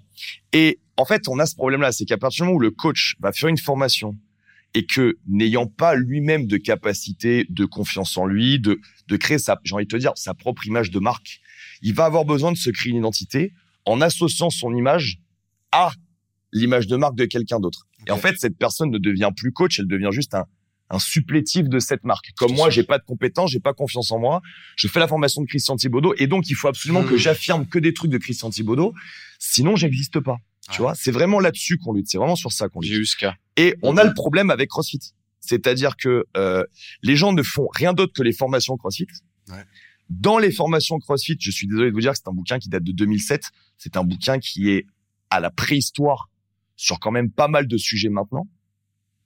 Et euh, il suffit que le coach manque de confiance en lui, manque de compétences, manque un petit peu d'ouverture d'esprit ou de capacité à se remettre en question. Quand moi, je vais arriver pour lui dire, écoute, maintenant on sait ça. J'ai fait toutes les erreurs que tu es en train de faire. S'il vous plaît, maintenant, on est en 2023, les copains, c'est le moment de lever un peu le, le niveau, quoi. Eh ben, comme je vais le dire comme ça, Ouais, lui ayant associé son image à ce truc-là, c'est beaucoup trop dur. Ah, Mais la, la puissance qu'on a eue, c'est que sur ces vlogs, on arrive à montrer en 10 minutes. Encore une fois, j'insiste, on n'est pas dans, euh, tu sais, l'exercice un peu euh, TikTok où je te montre en deux exos qu'on peut régler un système super compliqué, le fameux Ouais. quick fix. Non, nous on vend du travail long terme. La dernière vidéo sur le handstand, on vous donne une vidéo qui dure 10 minutes, on vous donne trois exos, on vous dit juste faut les faire pendant trois ans. On est quand même loin du t'as mal au dos, fais ça. En deux minutes, c'est fini. Voilà. Bien sûr. Ouais, mais c'est Euh, aujourd'hui le problème, c'est l'attention span et le- les gens qui veulent des quick fix parce que c'est trop dur. C'est le, le niveau de sacrifice est trop élevé. Du coup, c'est ah ouais non, en fait, euh, je suis sûr qu'il y a une autre solution. Non, non, nous, vraiment, on vend pas ce fameux quick fix. Justement, les, nos programmations, on a des programmations, les moindres programmations qu'on fait, c'est 12 semaines. On Ouais, travaille obligé. pas sur moins parce que on est vraiment dans une idée de transformation physique, on est vraiment dans une idée de, de profondeur des sensations, de la connexion mind-muscle, des positions, des alignements, etc., etc. Mais ce que je veux dire, c'est que euh, tout être passionné est forcément un peu borderline. Euh, tu discutes avec un mec qui est passionné, euh, euh, par exemple, euh, euh, de médecine, de sa discipline, de son sport. Moi, j'ai eu l'occasion un jour, alors anecdote euh, complètement ouf, je passe une matinée euh, avec un mec euh, dans un contexte, euh, j'étais en train de visiter un terrain, je sais plus ce que je faisais, et euh, je croise un mec qui m'explique qu'il est passionné de militaria. Alors pour ceux qui savent pas, c'est les gens, vous savez, qui collectionnent euh, euh, tout ce qui a trait à la Seconde Guerre mondiale. Ok. Le mec m'explique, bah voilà, un jour j'étais petit, j'étais dans le Haut-Var, euh, je sais pas ce que je fais, je retrouve un casque, euh, et puis là mon cerveau il a explosé, j'ai voulu me renseigner d'où venait le casque, et puis après le mec est devenu passionné de militaria. Mhm. Écoutez bien, j'en ai rien à foutre du militaria, ça ne m'intéresse pas. Le mec était tellement passionné, était tellement joué, ça m'intéressait tellement comme il me le racontait que je me suis retrouvé dans son garage où il me montrait des véhicules qu'il était en train de retaper parce qu'il allait participer à une parade pour telle commémoration. Et moi j'étais là, j'étais à fond. Le mec il m'a transporté Mhm. alors que c'est un sujet qui m'intéresse pas, mais il était tellement passionné de son truc. Vous voyez Mhm. Et ce mec-là, quand il vous partage sa passion, en fait, il en a rien à foutre de vous saouler. Il est passionné, ça Ouais. part, son cerveau est là. Il faut Ouais. arrêter de croire qu'on est des robots. Moi, je pense que des fois, je m'enflamme, je m'emporte, je parle fort, je parais arrogant. C'est que de la passion. c'est ce 100%. Tu vois, là-dessus, ça s'est ressenti parce que je t'ai posé trois questions et t'es parti Ah non, mais moi, je suis, dans tous les sens et j'aime ça. je suis ça. passionné, je suis passionné de ce que je fais et en plus je trouve des interconnexions dans tout. Encore une fois, au départ, pour Athletic, Athlétique, c'était du développement de qualité physique, mais mais ça correspondait pas à ce que je faisais les autres coachs. Mm. Ça correspondait pas à ce que faisaient les autres coachs de CrossFit. Ça correspondait pas à ça parce que les autres, ils étaient là pour animer un cours, pour que les gens ils passent la meilleure heure de leur vie et qu'ils transpirent. Alors que moi, j'étais là pour que les gens ils deviennent plus précis, plus dur au mal. Euh, qui développent des valeurs euh, beaucoup plus importantes. On parle de communauté. La communauté dans le CrossFit, c'est une vaste supercherie. Euh, tout le monde se tape dans la main dans les compétitions et tout le monde se crache dans le dos, tout le monde couche avec tout le monde. C'est une supercherie cette communauté. Il n'y a de communauté dans ce sport que celle que tu t'es créée. Uh-huh. Mais j'ai envie de te dire, c'est la même chose dans le dans le dans le fit game, dans la Ouais, muscu. ouais, ouais. Ils sont tous là à se taper dans les mains quand ils font une collab et ils sont tous là à se tailler dès qu'ils en peuvent plus. Ah, c'est Euh, est- Mais c'est l'humain qui est comme ça. Ce que je veux dire, c'est qu'il n'y a pas de communauté par rapport à un sport. Il y a une communauté euh, par rapport à la communauté qu'on se crée. Ouais, We Are Athletic, on s'est vraiment créé une communauté et elle fonctionne. La communauté We Are Athletic, elle fonctionne très fort pour une raison très simple. C'est que on incarne nous-mêmes nos valeurs et en fait, on n'a pas peur de les afficher. Je te donne un exemple. Nous, on est vraiment anti-woke. c'est c'est marrant, c'est un sujet que j'allais te dire. Du coup, te... On est vraiment anti-woke, on est vraiment dur, on est vraiment anti-compète en scaled, on est vraiment euh, anti-nivellement par le bas. Mais l'avantage de ça, c'est que comme tu affiches clairement tes valeurs, ben, tous ceux qui correspondent pas à ça, ils viennent pas. C'est pour ça que mes coaching week, j'ai que des gens exceptionnels qui viennent. Moi, ma femme me disait, mais comment ça se fait que les gens qui viennent en coaching week, ils sont aussi bonnards Parce que les gens qui correspondent pas on a l'audience qu'on mérite. à ce que je veux, Ouais. Ils vont pas venir. Donc j'ai que des gens qui sont bosseurs, j'ai que des gens qui sont intéressés, j'ai que des gens à qui tu proposes de faire un quart d'heure de plus. Mais bien sûr qu'on fait un quart d'heure de plus. J'ai que des gens comme ça, j'ai que des gens qui sont en recherche. Alors que si on était là euh, complètement euh, friendly, open à tous et on adore tout le monde, alors on aurait des gens, on serait là, on se serait dit mais ils sont perdus. Donc le gros avantage d'avoir affiché clairement ces valeurs-là, c'est que ça a permis de resserrer les gens autour de ce système de valeurs et c'est ce qui fait que notre communauté, elle est vraiment solide. Euh, on a par contre une part de clientèle qui viendra jamais chez nous parce que justement on correspond pas à leurs valeurs. Et Ouais. juste, soyons bien clairs, très souvent, j'ai des gens qui viennent me clasher sur mon Instagram en me disant qu'ils n'ont pas les mêmes valeurs que moi ou qu'ils aiment pas les miennes. Mais en fait, je vais juste préciser quelque chose, j'en profite qu'on soit là en discuter. Mon travail n'est drivé que pour les gens qui l'apprécient. Je ne fais aucun contenu pour les gens qui m'aiment pas. Ce qui est paradoxal derrière, c'est que je comprends pas pourquoi les gens viendraient te ouvertement te laisser un commentaire négatif. Quelle valeur ajoutée est-ce que c'est? C'est ça, c'est la tristesse hein, à faire, enfin le mal-être infini parce que vraiment, c'est dommage parce que tu aimes très bien, tu n'aimes pas, mais qu'est-ce que ça Fais autre chose. Le temps. C'est surtout qu'ils le font jamais sur un profil normal, c'est-à-dire que les mecs prennent le temps de prendre, de d'ouvrir un mail, d'ouvrir un faux compte Insta, ah oui. pour aller poster. Et moi, j'ai déjà essayé de changer mon mail pour un Insta où j'ai dû. on a des fois parce qu'on change de business, on est de recréer une boîte mail.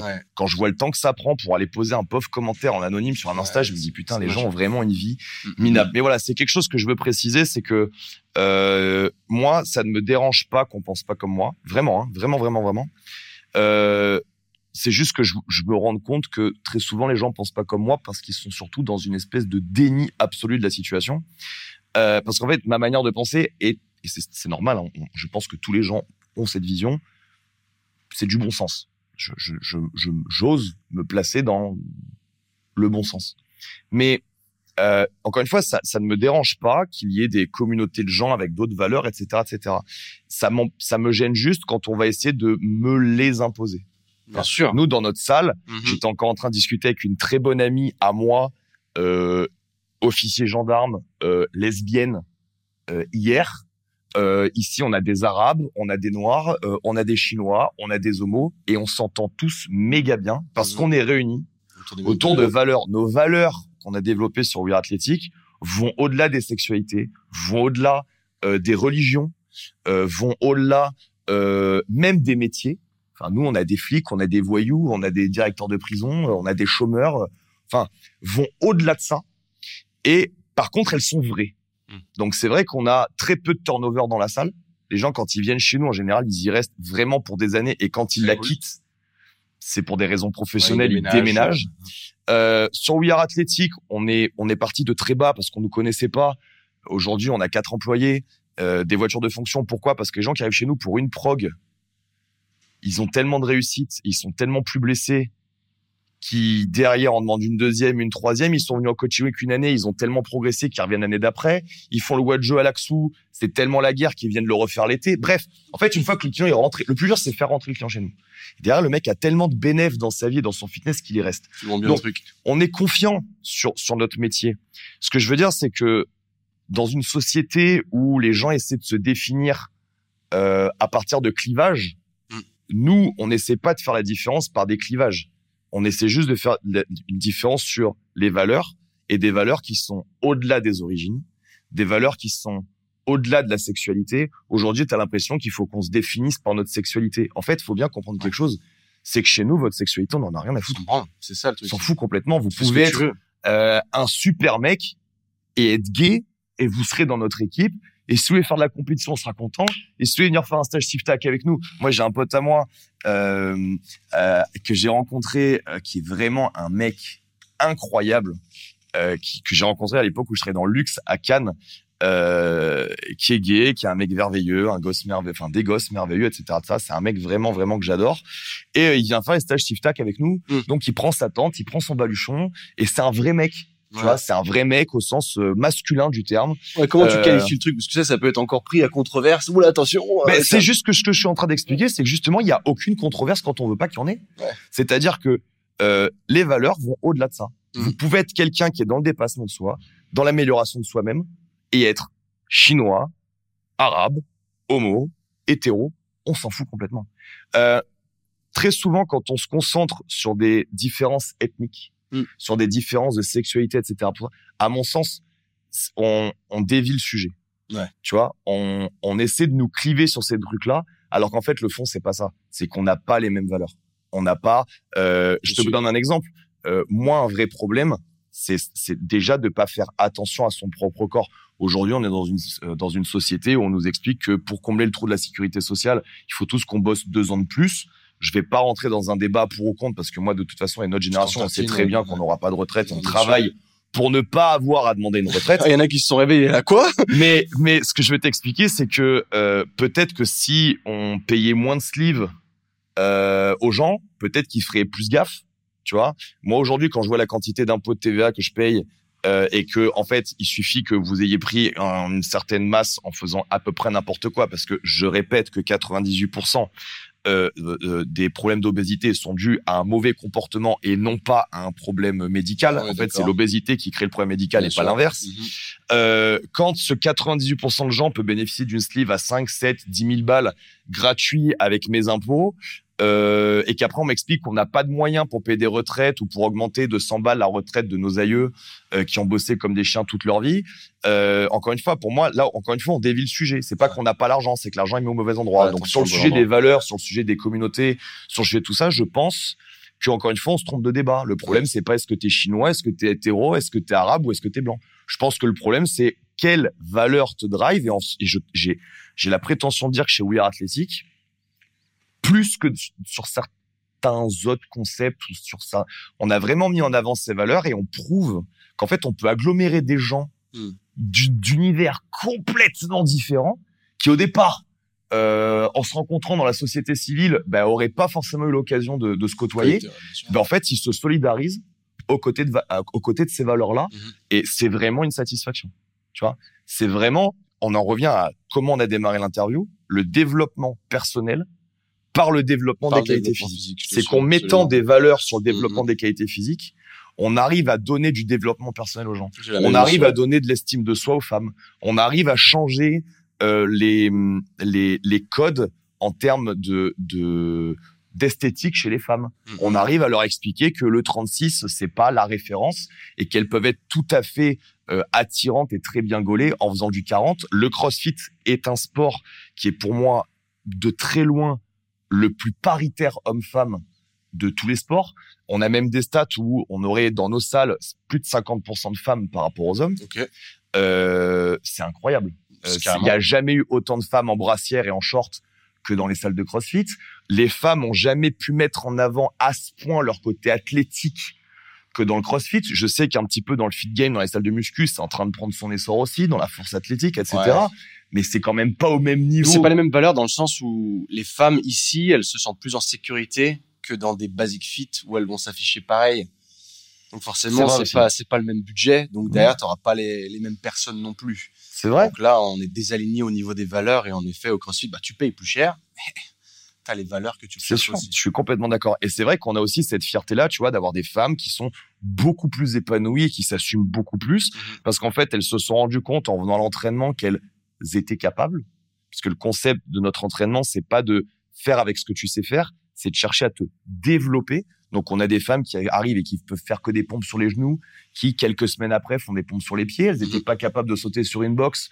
Puis finalement, sur un plate de 10, un plate de 20, deux plates, elles arrivent à sauter sur des box. Mhm. Moi, je suis aussi heureux de prendre une femme de 50 balais qui pouvait pas faire un box jump et qui fait son premier box jump que de prendre un compétiteur qui snatchait 110 et de lui faire snatcher 112. Ouais, à qui t'as changé le plus la vie? Ouais Ah, c'est incroyable. Mhm. Et en fait, ces femmes-là se rendent compte qu'elles sont capables de faire. Tu vois, on est vraiment dans un problème aujourd'hui du féminisme, etc., etc. Moi, je suis ok de faire du féminisme, mais faisons-le correctement. Peut-être quand je, je pense que l'action qu'on a pour les femmes dans le coaching, dans nos salles, est vraiment l'acte le plus féministe que tu puisses avoir. Faire prendre conscience aux femmes de ce qu'elles sont capables de faire. On n'est pas dans l'affrontement homme-femme. Ces ouais. femmes-là n'ont pas besoin de détruire notre masculinité à nous. Et nous, eh bien, on n'a pas besoin euh, de d'être moins masculin pour participer au développement de ces femmes. Moi, ça fait 10, 12 ans que je travaille sur le sujet. Euh, je sais que ça fait pas juste et je sais que ça se fait beaucoup dans toutes les salles de CrossFit de France. Le nombre de femmes qui reprennent le contrôle de leur vie, de leur alimentation, de leur physique et de leur psychisme parce qu'elles sont arrivées dans un cours, elles ont fait une séance d'essai, elles savaient plus trop se mettre dans la salle et deux ans après, elles sautent dans tous les sens, elles poussent, elles tirent, elles rament, elles grimpent et elles s'épanouissent. Elles ont retrouvé une communauté de personnes euh, qui prend soin d'elles et qui les reconnaît au niveau de leurs valeurs et de leur de leur capacité à se dépasser, qui les encourage cet environnement bienveillant, Mhm. exigeant et encourageant.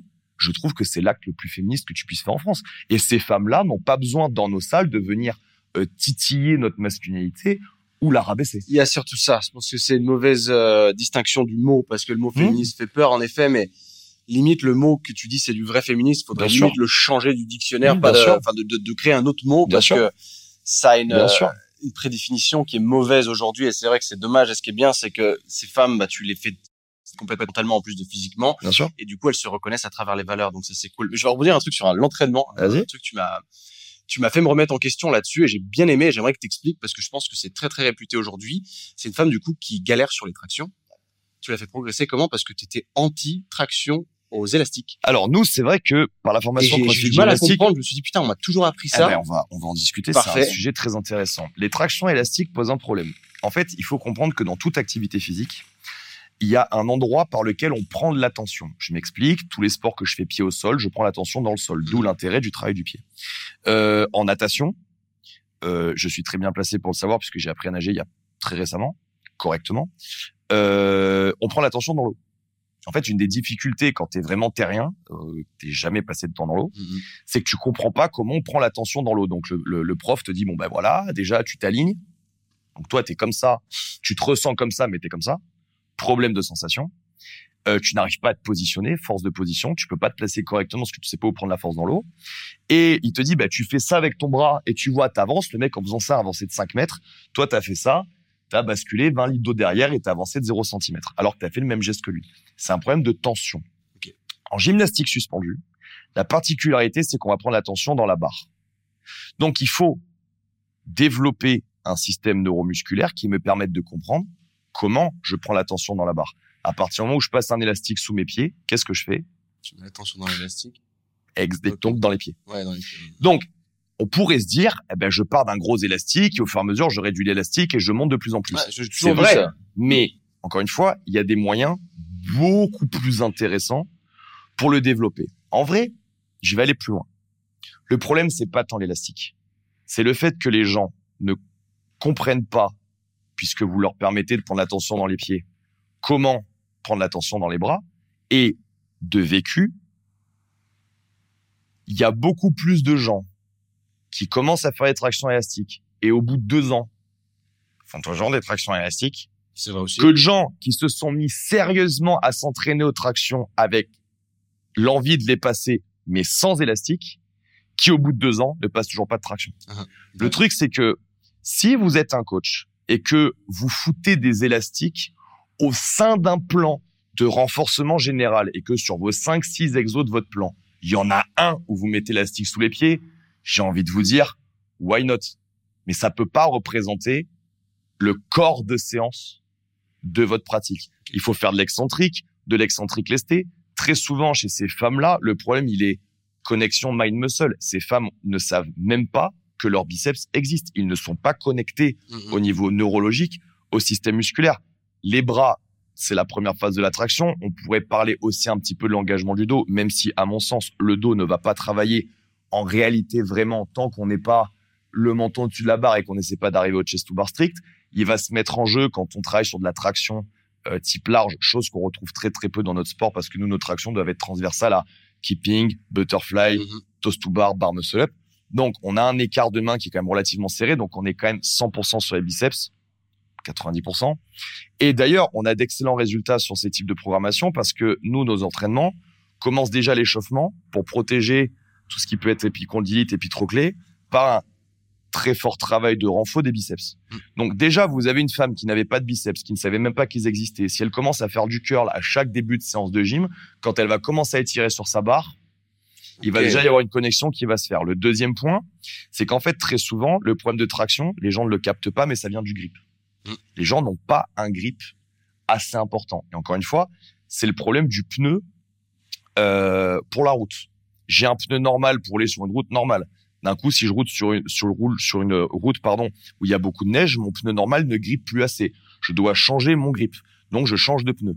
Donc, j'ai en gros autant de grip sur la route que ce que mon pneu me permet d'en mettre. Sauf que là, comme on est sur un système minéral, je vais changer mon pneu en fonction de la situation. Mhm. Là, on est sur un système organique. Il va falloir le temps que ma main s'adapte à ce que je lui demande.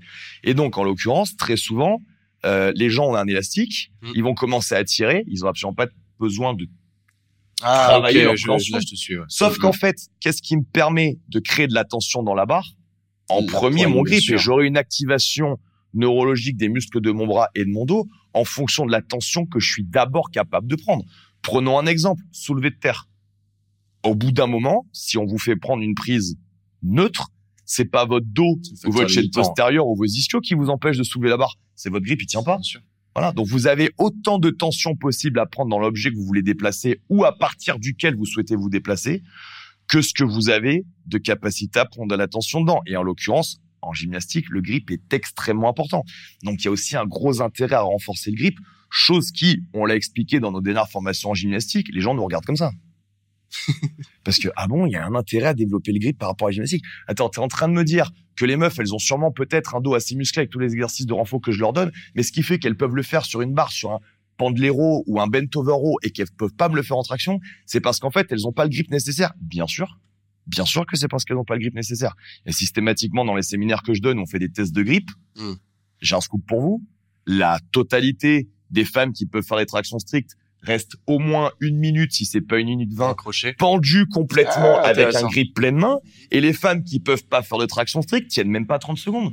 Donc il y a une corrélation grip aussi maintenant c'est un courant qui nous vient un petit peu des données qui nous vient un petit peu des, des USA où on nous explique que très souvent les gens testent euh, comme on fait un petit peu en France, je sais que c'est développé où on teste un petit peu son niveau de forme du jour en fonction de euh, sa pression artérielle. Euh, eh ben vous avez des indices de forme du jour à partir de grip.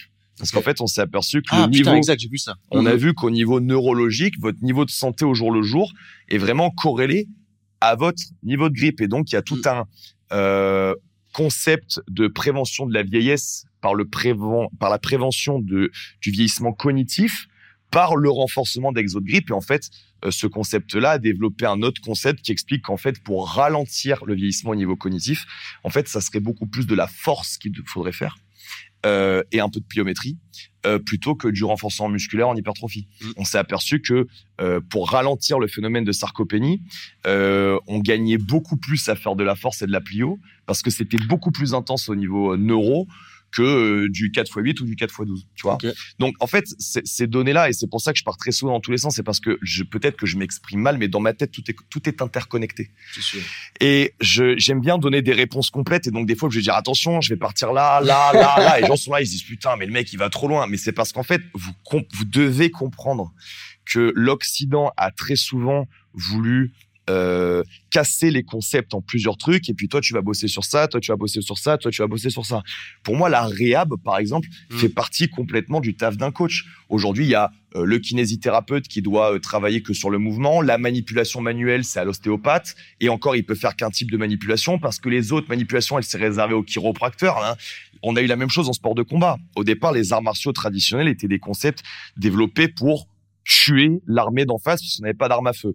Donc tous les sports de combat vietnamiens, chinois, euh, japonais, euh, euh, tous ces trucs-là avaient du combat au sol, avaient du combat avec armes, avaient des points, des pieds, des projections. Ok.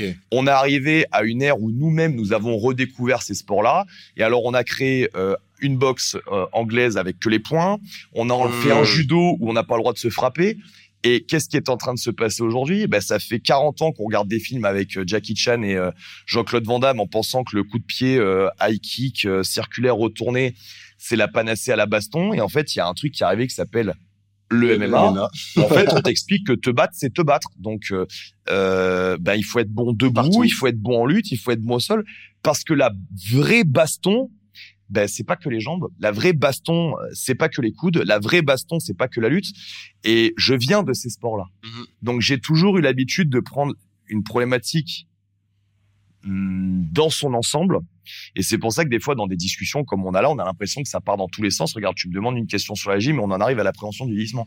Mais en vrai, on pourrait se demander quel est l'intérêt dans notre sport, quel est l'intérêt dans nos salles de faire faire des tractions à des gens qui ont 45 ans de plus, qui ont jamais fait de sport Mm. et qui en vrai, au fond, n'en ont rien à faire. Eh bien, avec ce que je vous ai expliqué, vous pouvez leur expliquer l'intérêt.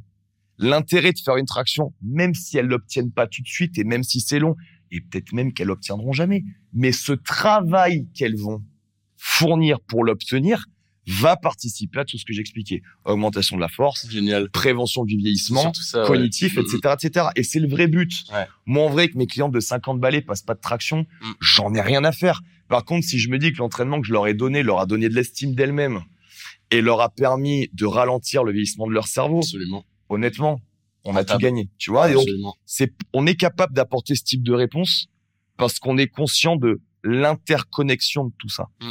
Euh, encore une fois, j'en reviens à cette dynamique euh, sociétale. On se retrouve avec des clivages qui n'ont pas lieu d'être. Alors qu'en fait, l'important et on essaye vraiment depuis euh, 40 ans de de nous faire vivre ensemble. Le, le, le problème du vivre ensemble, c'est qu'il dépend pas des origines.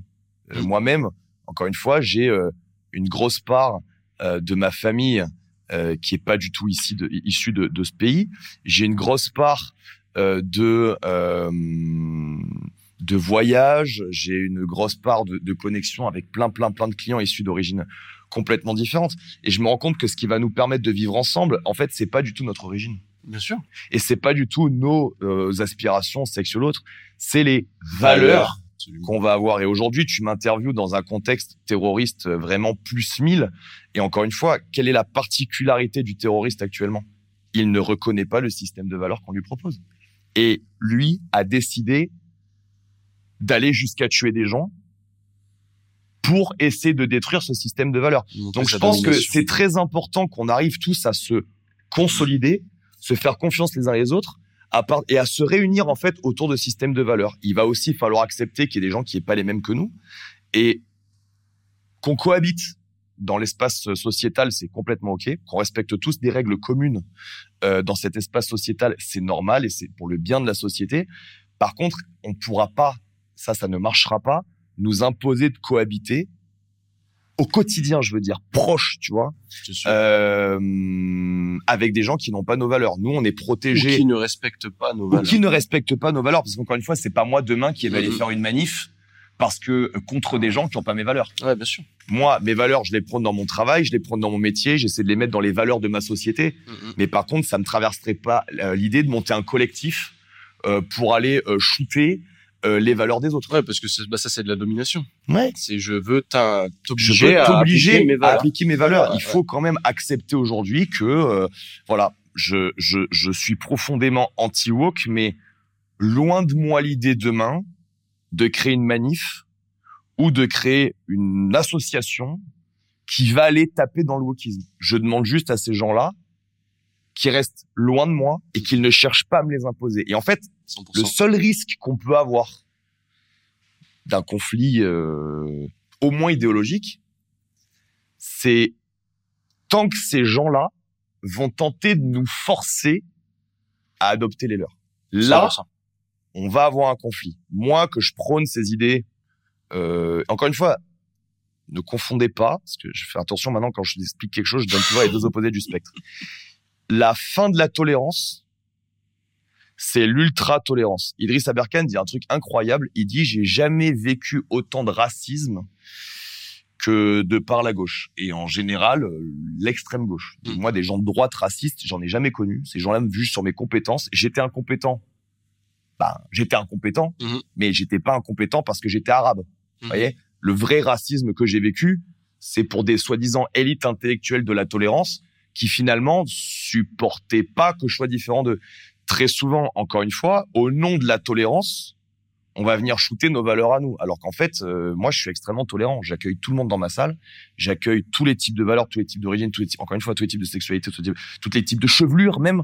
Mais par contre, il faut pas que ces gens-là m'obligent Oh, à rentrer dans leur système de valeurs. Que ça 100%. soit les leurs qui drivent leur vie en fonction de ça, je le respecte. Mm. Mais ces gens-là doivent accepter que les miennes soient différentes. Et très souvent, ces gens-là qui sont dans le prosélytisme au nom de l'ultra-tolérance, ces gens qui hurlent au racisme systémique, qui hurlent à l'intolérance, sont en fait dans l'incapacité d'accepter qu'on pense pas comme eux Mm, mm. c'est un vrai problème. Et je pense que si seul problème il doit y avoir, ça soit ça. Donc euh, que tout le monde ait euh, une vision différente des choses, c'est ok. On est tous différents. On est encore une fois, on est défini par nos valeurs, mais euh, qu'on propose des services et que les gens qui se reconnaissent auprès de ces valeurs y adhèrent, 100%. qu'on aille envie d'aller taper dans les jambes au niveau législatif, au niveau médiatique, au niveau hein, chez les gens qui ont pas nos valeurs, ben en fait on se retrouve avec l'extrême de ça, le terrorisme, qu'on ne se reconnaisse pas dans la société civile, dans ce que la France a apporté aux gens, euh, avec toutes ces bonnes choses et toutes ces mauvaises choses, hein, le Mhm. colonialisme, les guerres, etc., etc., l'impérialisme, etc. Je peux totalement le comprendre. Qu'on aille jusqu'à tuer un professeur, vous voyez, c'est, c'est, c'est- encore une fois, c'est l'extrême Mm. tentative d'imposition de ce truc-là. Et, euh, et le problème, c'est qu'au passage, ça va rendre des gens qui sont complètement pisses comme moi euh, rageux. Parce que à partir du moment où on va pas vouloir me laisser vivre ma vie comme genre je le veux, Mm. et encore moi j'ai des choses à perdre. J'ai un enfant, j'ai une femme exceptionnelle, euh, je je je j'ai la vie que je rêvais d'avoir et actuellement la vie m'a donné encore plus que ce que je pense m'était destiné parce que je viens vraiment d'un milieu social euh, en termes financiers bas Mm. et aujourd'hui j'ai pu à 35 ans vivre à peu près tout ce que j'avais vivre, faire les formations que je souhaitais euh, euh, faire et, et, et posséder ce que je souhaitais posséder.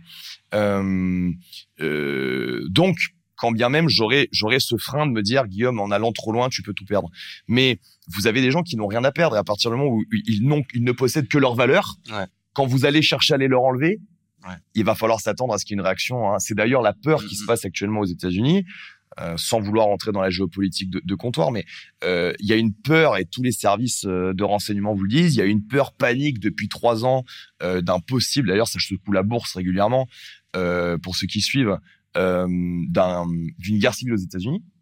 Pourquoi?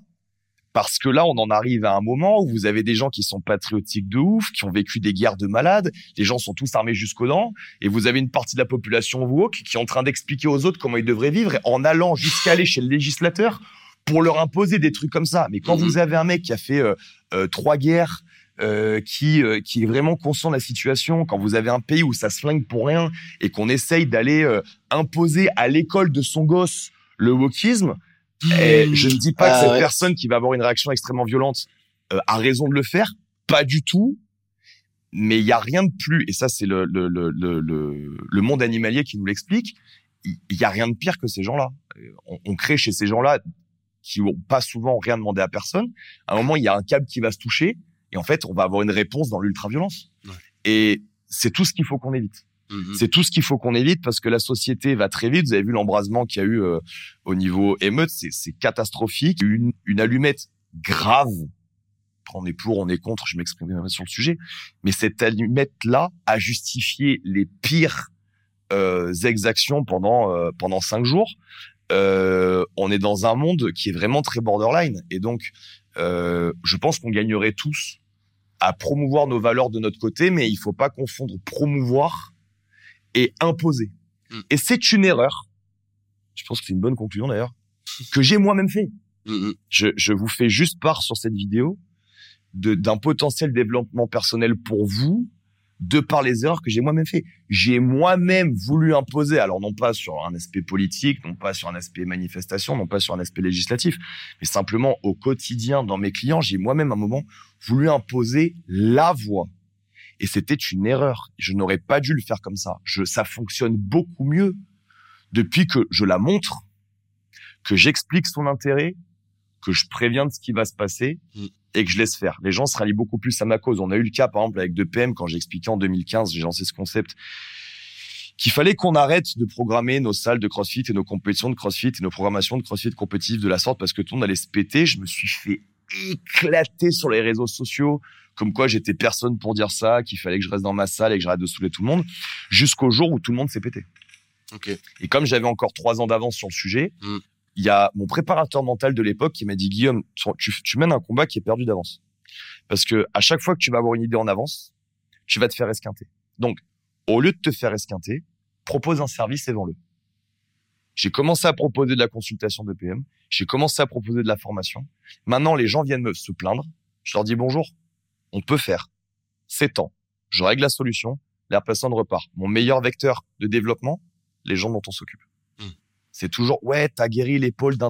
Est-ce que tu crois que tu peux faire quelque chose pour ma hernie discale Ouais, j'ai entendu que tu avais fait ça. Est-ce que et c'est comme ça qu'on se développe petit à petit à notre vitesse. À une époque où euh, j'essayais d'enfoncer les portes à coups de pied en disant putain les coachs arrêtez de faire ça s'il vous plaît. Je me prenais donc par rapport à ce qu'on parlait tout à l'heure, ma slow identité. Ouais. Je m'identifie par rapport à ce que je fais, à ce que je sais. Donc forcément lui m'explique que je sais pas. Ça, Ça heurte mon identité. Moi en plus qui vais de manière provoque, bouf, double système de heurtage de la personne. Mhm. Donc la personne se braque et se met en conflit avec moi.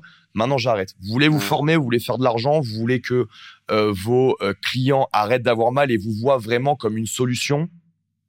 On a créé les outils. À vous de les choisir. Mais moi je, je ne m'occupe que des clients et je ne travaille plus que pour les gens que ça intéresse. Au vu de ton approche aujourd'hui, qui du coup à la base était venue du CrossFit, t'as l'air quand même pas mal en désaccord avec ce qui se fait aujourd'hui. Comment est-ce que tu qualifies ce que tu fais en termes d'entraînement aujourd'hui? Est-ce que tu es affilié Je CrossFit vais vraiment me faire détester pour ce que je vais dire. On s'est désaffilié au mois d'avril. Euh, Ah, c'est euh, intéressant. Tu ouais, pas ouais. obligé de suivre le truc, que tu payes la formation, donc tu ne jures que par CrossFit. on s'est désaffilié au mois d'avril parce que en fait comme je suis pas d'accord avec ce qui se passe dans 90% des salles bah, les gens associent tout le temps mon travail à CrossFit alors je suis pas du tout d'accord je Ouais. suis pas du tout d'accord avec euh... là il va faire des vues ton, savez ce que je vais expliquer ça va être Moi, je veux ça surtout va que ça apporte de la valeur. tu vas voir euh, je me suis désaffilié parce que je me reconnais plus du tout dans les valeurs de CrossFit entreprise Ok. je suis un fervent, un fervent croyant de la méthode. Mhm. Quand ils ont commencé à virer euh, Greg Glassman, fondateur de la méthode, pour une polémique Ouais, c'est complet à l'époque de Floyd Mayweather, polémique montée de toutes pièces. hein. Vraiment, ils ont pris ça pour en faire ça, pour pouvoir l'écarter. Et les gens qui Non, me diront c'est- l'inverse, on aura une discussion, ils auraient perdu. C'est George Floyd. Euh, pardon, euh. George Floyd. Ouais. Ouah, je suis dans la boxe, excusez-moi. euh, ouais, par rapport à George Floyd, excusez-moi, j'étais ailleurs. Euh, quand je vois la polémique qu'ils ont montée en épingle pour pouvoir le virer comme un malpropre, euh, en lui sortant des doses, enfin l'enfer, vraiment, de la ma- Ouais, ridicule, l'enfer. Moi vrai. déjà là, j'ai commencé à prendre un pas de recul. Euh, quand je vois le système de compétition, quand je vois la merde, euh, la merde que c'est en termes de formation, je suis désolé de vous le dire, mais c'est vraiment, pff, c'est vraiment des tarifs exorbitants pour des niveaux de formation qui sont vraiment extrêmement bas. Euh, quand je vois le peu de remise en question du système, etc., etc., j'ai essayé de m'écarter complètement de la franchise. Mm. Je considère, mais vous pouvez bien écouter ce que je vais dire. Je considère que la méthode CrossFit est la meilleure méthode de préparation physique généralisée du monde. Ça le restera, ça le sera et ça le restera tant qu'un être humain a deux jambes, deux poumons, une colonne vertébrale, quatre membres et un cerveau connecté. Ça sera toujours et pour toujours, parce que ça a été démontré mathématiquement, la meilleure méthode de préparation physique généralisée. Mais je parle de la méthode, je ne parle pas du concept entreprise. Hmm. À partir du moment où vous avez compris la méthode, vous êtes capable d'étoffer le level 1, Hmm. vous êtes capable vous-même d'ajouter des trucs, Ouais. parce que la méthode, elle est mathématique. Force fois vitesse égale puissance Mm, mm. euh, mouvement fonctionnel constamment varié à haute intensité. Là-dessus, vous pouvez tout greffer. Les dix valeurs neuro, les dix valeurs, euh, les dix qualités physiques euh, qui partent de la force, qui vont à la coordination, en passant par la précision, qui vous donnent la vitesse et la puissance. Ça, c'est la définition absolue de la préparation physique généralisée. Et donc, la méthodologie CrossFit, quand on s'arrête à ça, Mm.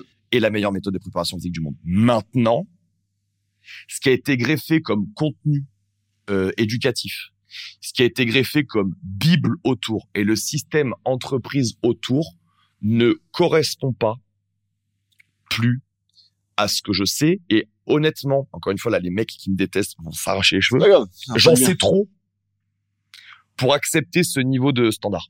Ok. C'est-à-dire qu'actuellement, les diplômes donnés CrossFit, la vision de CrossFit, je parle de l'entreprise, Pas suffisant. c'est trop bas.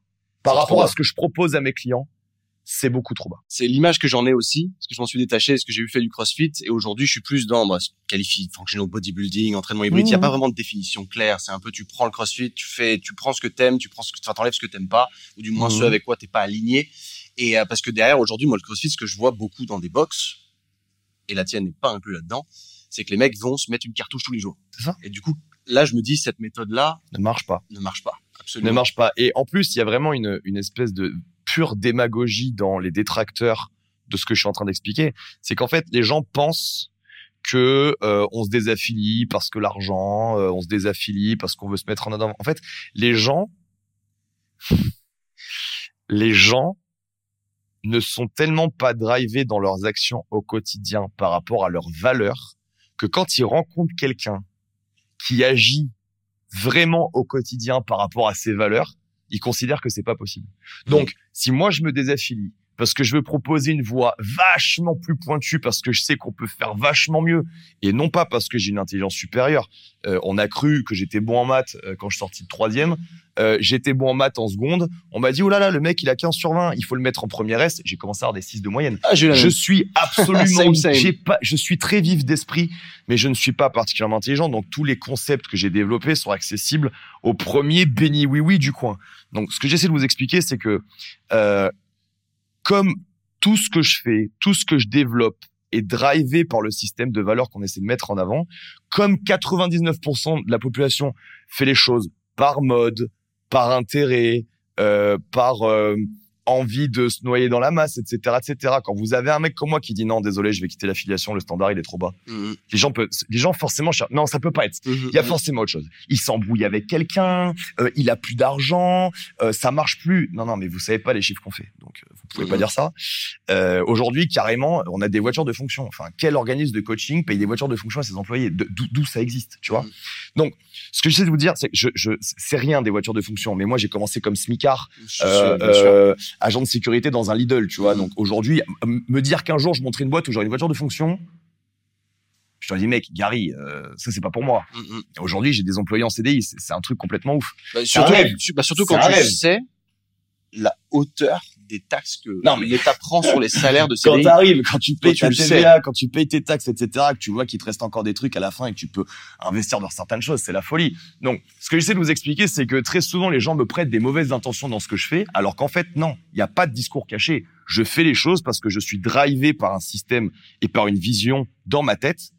Et donc, la vraie raison pour laquelle j'ai quitté l'affiliation, c'est qu'aujourd'hui, je suis désolé de vous dire qu'on a des coaching week toutes les semaines. Et à chaque fois qu'on leur explique notre vision du truc, les gens sont comme ça. Je défie n'importe qui de faire notre formation, de- euh, notre formation de coach et de m'expliquer que c'est pas la formation la mieux expliquée, la mieux argumentée et la plus complète du monde francophone. Trouvez-moi-en une autre, Mhm. je la fais, je la paye. Il y a aucun problème. Mais ça n'arrivera pas. Et tout ce que j'affirme qui irrite profondément, parce que c'est pas du tout français de faire ça. Euh, les gens, alors ce qui est fou, c'est que notre société, les mecs un peu comme nous, bandent sur des personnages comme Napoléon, film incroyable qui va sortir dans pas longtemps où on va tous se ruer en salle parce qu'on a trop hâte de voir Joachim Phoenix incarner le héros national euh, qui, avec le panache à la française, a rasé la moitié de l'Europe en leur expliquant qu'ils allaient leur casser le cul alors qu'ils étaient 3000 alors qu'en face ils étaient 15 000 en disant oui mais ouais je vais vous je vais vous déboîter. Et tous les Français bandent autour de ce mec-là et quand vous avez un mec qui fait à peu près pareil dans son domaine sportif en ayant tout le background pour vous expliquer pourquoi c'est mieux, pourquoi c'est ci, tout ça. C'est pas, je suis pas un rappeur, moi. Mhm. Je suis pas le dernier rappeur du coin qui est assis dans un label et qui dit, ouais, je t'as vu, j'arrive dans le game et je suis le meilleur. Non, pas du tout. Moi, ça fait dix ans que je bosse. Guillaume Guillaume, le, Ouais. Le Napoléon du Non, mais-. C'est, c'est, c'est, c'est, il y a un vrai, il y a un vrai- une vraie argumentation derrière. Si je vous dis ça, comme je fais dans les vlogs, je, je, je vous dis pas, faut squatter avec ses pieds et basta. Je vous dis, faut squatter avec ses pieds parce que le pied, il est actif, tata, neuro, posturologie, tati, tata. Tout Donc, est, donc mieux pieds nus. mieux pieds nus, par exemple. Tout est expliqué. Donc, ce qu'il y a, c'est que les gens s'arrêtent. Non, mais on peut pas dire ça. Euh, ça se fait pas. Mais par contre, quand c'est un mec qui a vécu il y a 200 ans, ah putain, Il c'était quand même bien un mec qui faisait ça. Tu vois, pareil, Ouais. t'as, t'as les mecs comme euh, euh, le euh, comme certains grands généraux qu'on a connus, etc., etc. Euh, les gens qui sont passionnés par l'histoire, ils disent putain, ce mec-là, tu vois, c'est un gars qui avait des couilles. En fait, en France, on adore ton panache que quand t'es mort. C'est Tu vois c'est un bon point. En fait, le seul problème, c'est que je suis encore en vie. Ouais. Quand je serai mort, les gens, ils ont, eh, putain, Guillaume Guillaume, c'était quelque chose. Le mec, il arrivait, bim, bam, il arrivait dans un clash, pas, il éclatait tout le monde. Le mec, il te faisait une vidéo, t'avais tout de A à Z. Putain, c'était un monstre. Mais le problème, c'est que comme je suis encore en vie, bah, je suis juste ouais, Michael Jackson, tu vends plus d'albums quand tu décides. C'est sûr. en fait, hein, C'est sûr. Si vous pouviez euh, me suivre et prendre les apports que je vous donne quand je suis en vie, ça me régalerait plus. Voilà. voyez, surtout qu'on vous donne quand même vraiment beaucoup de choses gratuites et toutes les semaines, on se casse la tête. OK, comment on va faire un vlog intéressant cette semaine euh, pour vraiment, encore une fois, permettre au, au, au, au game euh, du fitness ou de l'entraînement fonctionnel de, de prendre du niveau. Euh, on est vraiment passionné. Et ouais, je pars dans tous les sens. Ça se ressent. C'est la passion qui et se je me mêle de ça, tous les sujets, mais comprenez bien bienveillant. Donc maintenant, je mets un peu plus de bienveillance. Mm. J'essaie de faire en sorte que mon attitude paraît moins autoritaire et un peu plus bienveillante. Je suis un peu comme le vin. Je prends Après, des leçons, bon, j'essaie de m'améliorer, mais voilà, j'ai été jeune et euh, fougueux. Quelque part, essayer de plaire à tout le monde, c'est plaire à personne. Non, aussi. ça reste pas l'objectif. Et de toute façon, avec les valeurs qu'on avance, euh, autant vous dire que ça, ça marchera pas. Mais voilà, Mhm. ne confondons pas l'ultra-tolérance, qui est en fait la volonté d'imposer à d'autres les valeurs qui sont les nôtres et dans lesquelles les autres se reconnaissent pas, avec la tolérance qui est juste j'accepte qu'on n'ait pas les mêmes valeurs et qu'on euh, vive différemment. Euh, moi, les valeurs des autres me dérangent pas. elles me commencent à me déranger que quand elles commencent à être sponsorisées par mes impôts. Ça, ça commence à me déranger. Mais c'est un 100%. vaste sujet. et- J'aime beaucoup. c'est pour ça que la plupart des mecs un peu couillus ou avec un peu des compétences ont quitté ce putain de pays. hein. Moi, j'adore la France.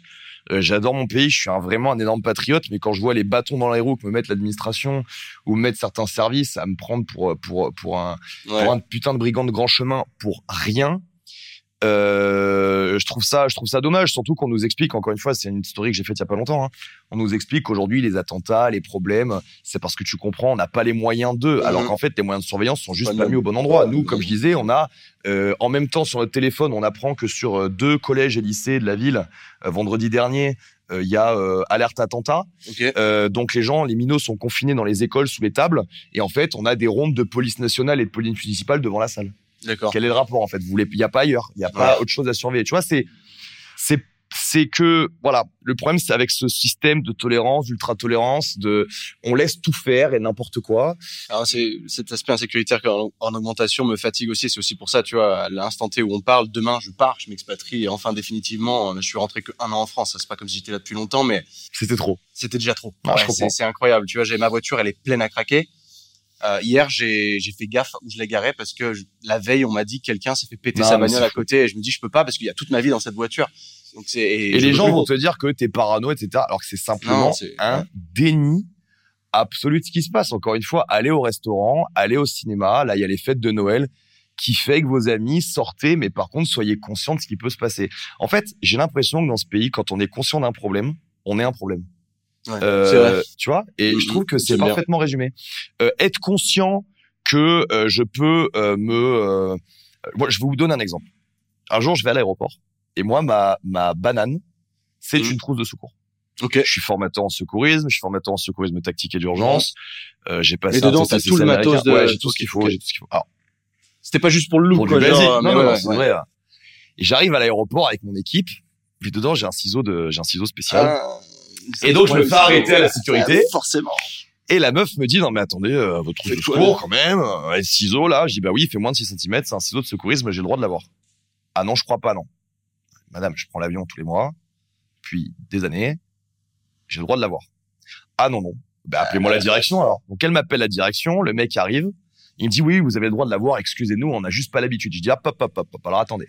Je comprends que vous ayez pas l'habitude, mais là, on a un problème de fenêtre d'Overton. C'est pas parce que vous avez pas l'habitude que c'est pas normal. Mhm. Absolument. On a un problème Mhm. entre votre norme et la normalité. Pour moi, tout le monde devrait avoir la base pour soigner une hémorragie sur soi. Et en l'occurrence, il faut ouvrir des vêtements, enfin, c'est autre, faut- faut- Donc, je- je, je comprends que comme chez vous, ça soit pas courant, euh, vous soyez surpris et que votre personnel soit pas formé. Par contre, que vous pensiez que je suis anormal parce que j'ai ça, là, on a un problème. Mhm. Parce que, encore une fois, aéroport, on a eu les attentats à Bruxelles, on a euh, des accidents tout le temps, voiture, risque. Moi, je parle pas forcément d'agression, de méchanceté, de racisme et autres. Le premier accident de la route, une fois que vous avez votre, votre fémur qui est pété, bah, si c'est une fracture ouverte, vous avez trois minutes où vous êtes mort. Et qui peut lever la main en disant, moi, ça ne m'arrivera jamais? C'est chaud. hein. Hein c'est vrai qu'on n'est pas prêt. Donc, voilà. Et je me rends compte, tu as créé le SIFTAC justement Ouais. là-dessus, et c'est vrai que c'est un truc, euh, je me suis jamais vraiment trop posé la question, mais en effet, ça arrive, je sais pas faire. Et au passage, savoir faire, c'est un truc, avoir ce qu'il faut apporter, parce que au SST ou au PSC, on vous dit qu'on vous fait un garrot tourniquet avec un t-shirt et un stylo. Essayez, ça ne marche pas. Donc, avoir un garrot, savoir un peu s'en servir, ça pourra régler le problème. Moi, encore une fois, c'est pas parce que je sais faire, et c'est pas parce que j'ai l'équipement sur moi, que ça me régale quand ça se passe. Quand on est Mhm. parti en Ukraine pour donner de l'humanitaire il y a un an, sur la route, on a vu un accident en République tchèque. Un mec qui avait tapé, je pense, euh, une barrière d'autoroute à 130. Et en fait, on voit des gens en train de masser. Donc, nous, on s'arrête. On avait tout l'équipement avec un gros sac de secourisme, un défibrillateur, etc. Ok. Donc, on s'arrête pour porter secours. Le mec était mort, je pense, hémorragie interne. Euh, on n'était pas surexcité d'intervenir. Et on n'était pas super heureux que le mec soit cané. On n'a pas passé une bonne journée, vous voyez. Il faut pas croire que parce qu'on est conscient des problèmes, on souhaite les problèmes. Et j'ai l'impression qu'au niveau étatique, euh, au niveau idéologique, sociétal, quelqu'un qui est conscient de la problématique euh, rêve de ça. Je, je reprécise ce que j'ai dit au début. Moi, je veux que mon fils aille à l'école, je veux que mon fils fasse des études, je veux qu'on continue à faire des apéros dans ma salle avec toutes nos communautés, je veux qu'on continue à avoir de l'argent, pouvoir se nourrir, avoir de l'eau potable, etc. Je ne rêve pas euh, d'un chamboulement euh, sociétal et d'une guerre civile. Par contre, Si je suis quand même conscient du fait que le danger arrive, euh, les accidents arrivent, et juste vivre en étant en conscience de ça euh, ne fait pas de nous des séparatistes, ne fait pas de nous des, euh, des dangers. Encore une fois, on peut être ouvert à tout le monde en étant conscient du risque. D'ailleurs, encore une fois, c'est à chaque fois parce que les gens se croient en sécurité Hmm. qu'on a des problèmes. C'est, je te reprends l'exemple qu'on a nous dans notre sport. Ça va te faire rigoler. Le pouce autour de la barre Yes. en gymnastique. Ouais. T'as plein de compétiteurs qui font des vidéos en disant, ou même euh, CrossFit gymnastique, mettez le pouce autour de la barre, c'est sécuritaire. Expliquez-moi comment votre pouce vous empêche de tomber. Nous, on fait une compète tous les étés. Tous les étés, il y a un mec qui stole de la barre de traction. Ok. Le mec a le pouce. Mm. Mais au moment où sa main glisse, ce qui fait 45 degrés dans la salle, au moment où sa main glisse et qu'il sent qu'il va lâcher, si vous lui avez enseigné en tant que coach, t'as ton pouce, t'es en sécurité. Qu'est-ce qu'il fait le mec Ah oui, La règle de trop. Et bam. Donc en fait, qui c'est qui est plus en danger? Les gens qui sont conscients du potentiel danger ou les gens qui se pensent en sécurité? Hmm. J'aime beaucoup. C'est une belle conclusion, je dirais. Parce que là, mine de rien, l'heure tourne et t'as une classe dans pas longtemps, si je dis pas de conneries. Hmm, Dans une petite Ok, demi-heure. on n'est pas trop mal. Mais en tout cas, j'ai beaucoup apprécié cet échange. Guillaume, merci beaucoup. Merci euh, pour euh, la fenêtre Mais pour en plus, euh, c'est rare que je parle si peu dans un épisode, mais Désolé, j'ai- les non, gens qui pris- aiment pas quand je j'ai- parle trop J'ai pris beaucoup de plaisir à, à- à t'écouter parce que c'était plein de valeurs ajoutées. Je pense que tout le monde C'était le but. sera d'accord avec moi, sauf s'il y en a un qui veut nous chier dessus avec une, une étoile. Il m'arrive une seule fois et j'arrête pas de le rabâcher. Les gens me disent pourquoi t'arrêtes pas? Parce, parce qu'il y a un mec gratuitement. Il Avec avait- moi, ça va arriver. Tu vas peut-être en avoir. D'ailleurs, on avait fait une. euh, Je, je passe un bonjour à mes amis de, de Power Camp. C'est arrivé. Euh, le podcast avec moi est le plus vu de tous les temps. Il est aussi à la fois le plus vu, celui qui a le plus de, de, de trucs positifs, et, Et aussi celui qui a le plus de négatifs. Il y a pas de mauvaise publicité. Exactement. Aujourd'hui, Je te ceux ceux qui veulent te retrouver, le plus simple, c'est où? Instagram, c'est vraiment le plus simple. T'es J'étais un grand, euh, j'étais un grand euh, fervent de Facebook et on m'a dit non non, euh, c'est plus Instagram, évoluer. etc. Je me suis pas rendu compte et c'est vrai que depuis qu'ils ont fait leur format de réel, on est quand même beaucoup plus actif. Je réponds moi-même parce que j'ai des gens qui en doutent encore. Euh, à tous mes messages. Donc, euh, si vous avez des questions, besoin de conseils, euh, vous m'écrivez. Je prends un grand plaisir à, répondre à tout le monde. Je, je mets un point d'honneur à répondre moi-même aux messages. Encore une fois, si c'est juste pour me dire ouais Guillaume, t'as pas un conseil parce que j'ai mal aux fesses, euh, ça marchera pas. Soyez précis. Je suis euh, professionnel, donc je fais les choses professionnellement. Donc euh, voilà, le conseil vaut ce qu'il vaut, c'est-à-dire rien du tout. Moi-même, pour trouver des solutions, quand j'ai été blessé au genou ou euh, quand j'avais des problèmes techniques, j'ai fait appel à des professionnels et je pense que c'est une grosse part euh, du fait que j'ai pu monter moi-même mon niveau de compétence sur le sujet. Donc, si vous voulez des vraies solutions et que vous êtes euh, enclin à faire les choses professionnellement, euh, vous êtes les bienvenus et puis n'hésitez pas. On moi, je serai présent donc euh, le 11 novembre à l'Irox à Paris. Putain, j'ai pas parlé de ça. Moi, je le fais samedi, là. Où Valencia. Ah bah écoute, tu vas te régaler. Tu m'enverras un petit message pour savoir ce que ça fait. On fait ça.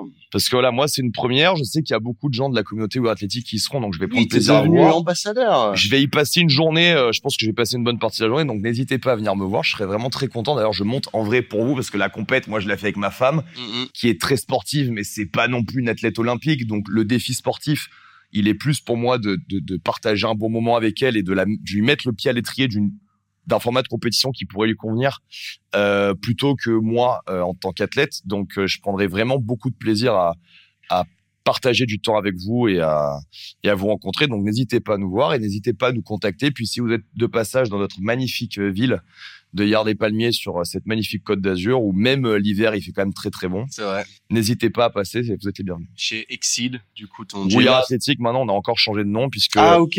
on était Exidière avant. Alors pourquoi? Je peux, je peux vous en parler cinq minutes. Ça peut aider les gens qui sont dans un business. Euh, il faut Attends.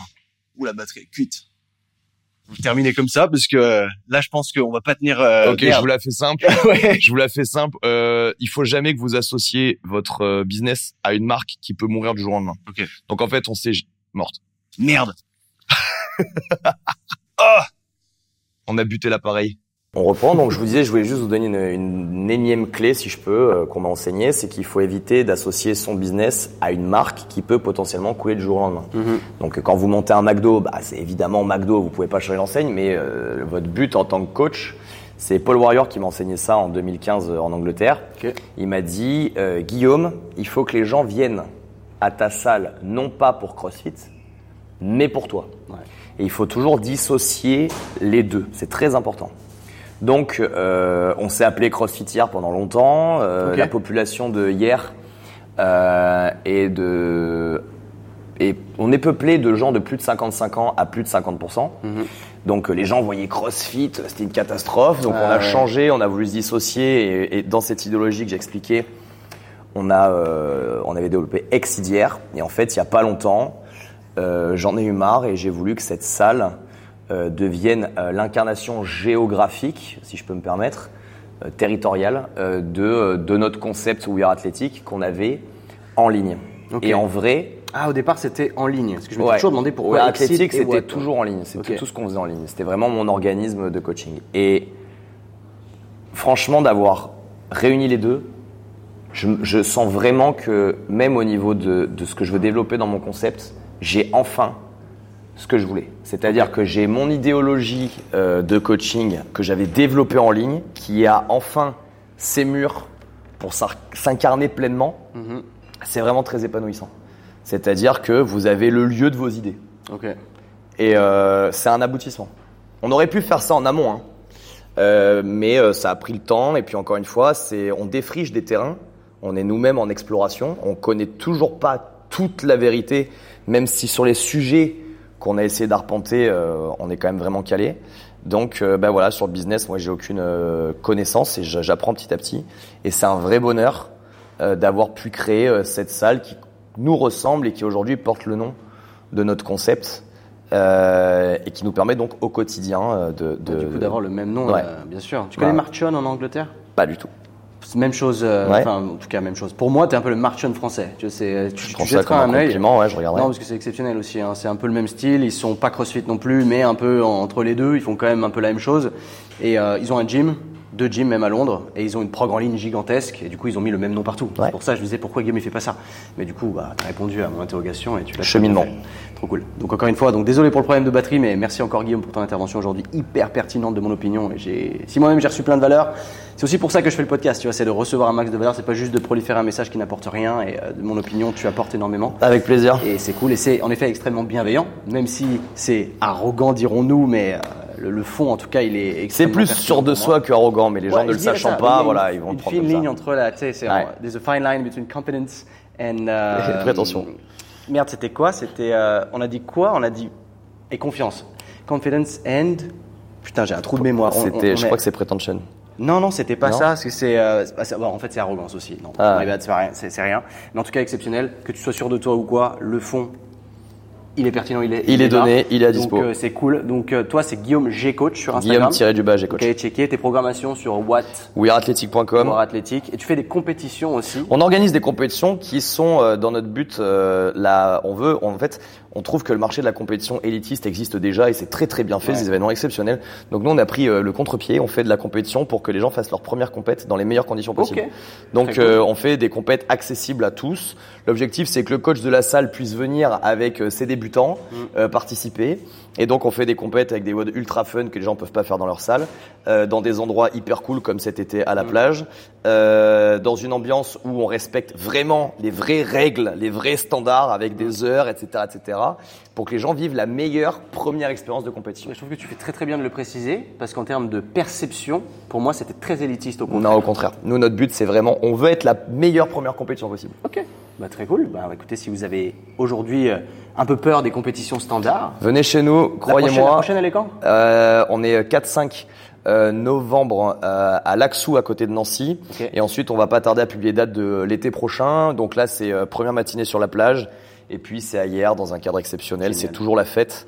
Et on est toujours euh, très content. Il y a toujours les mêmes personnes qui sont au rendez-vous depuis maintenant 6 ou 7 ans. Donc, si ça vous intéresse de passer un méchant week-end sur la Côte d'Azur et de venir en plus vous régaler sur votre première potentielle compète de CrossFit, Trop cool. venez. Du coup, tu la qualifies comme de complète de CrossFit. Bah, c'est une compète de CrossFit. CrossFit, en disant ça, va vouloir me faire un procès parce Oui. que euh, j'ai utilisé le terme CrossFit, mais il faut arrêter de. Parce que la meilleure qualification du, du- sans parler de CrossFit, c'est quoi? Parce que j'ai toujours du mal à cross-training, mais Le cross, alors je peux vous donner en 5 secondes la définition entre la différence entre le cross training et le crossfit, tu trouves qu'il y a une différence? Parce que moi, j'étais plutôt genre le, cross le CrossFit, c'est du cross-training avec un nom dessus, une marque. alors moi pour moi il y a une vraie différence. Encore une fois, j'ai essayé de conceptualiser le truc. Le Ok. cross training, c'est l'entraînement croisé et sans euh, volonté d'apprentissage de mouvements euh, compliqués. D'accord Tu ne vas pas avoir un profond euh, travail de coordination, euh, de euh, proprioception, d'agilité et de précision parce que tu vas pas faire des mouvements aussi complexes qui nécessitent des cours complets d'apprentissage comme la gymnastique complexe ou comme l'haltérophilie. Ok. Donc tu peux, Donc là, te- tu- tu pour- peux développer beaucoup de qualités physiques avec le, Ouais. le, le cross-training, il n'y a aucun problème, Mm. mais tu restes sur force, endurance musculaire, endurance cardiovasculaire,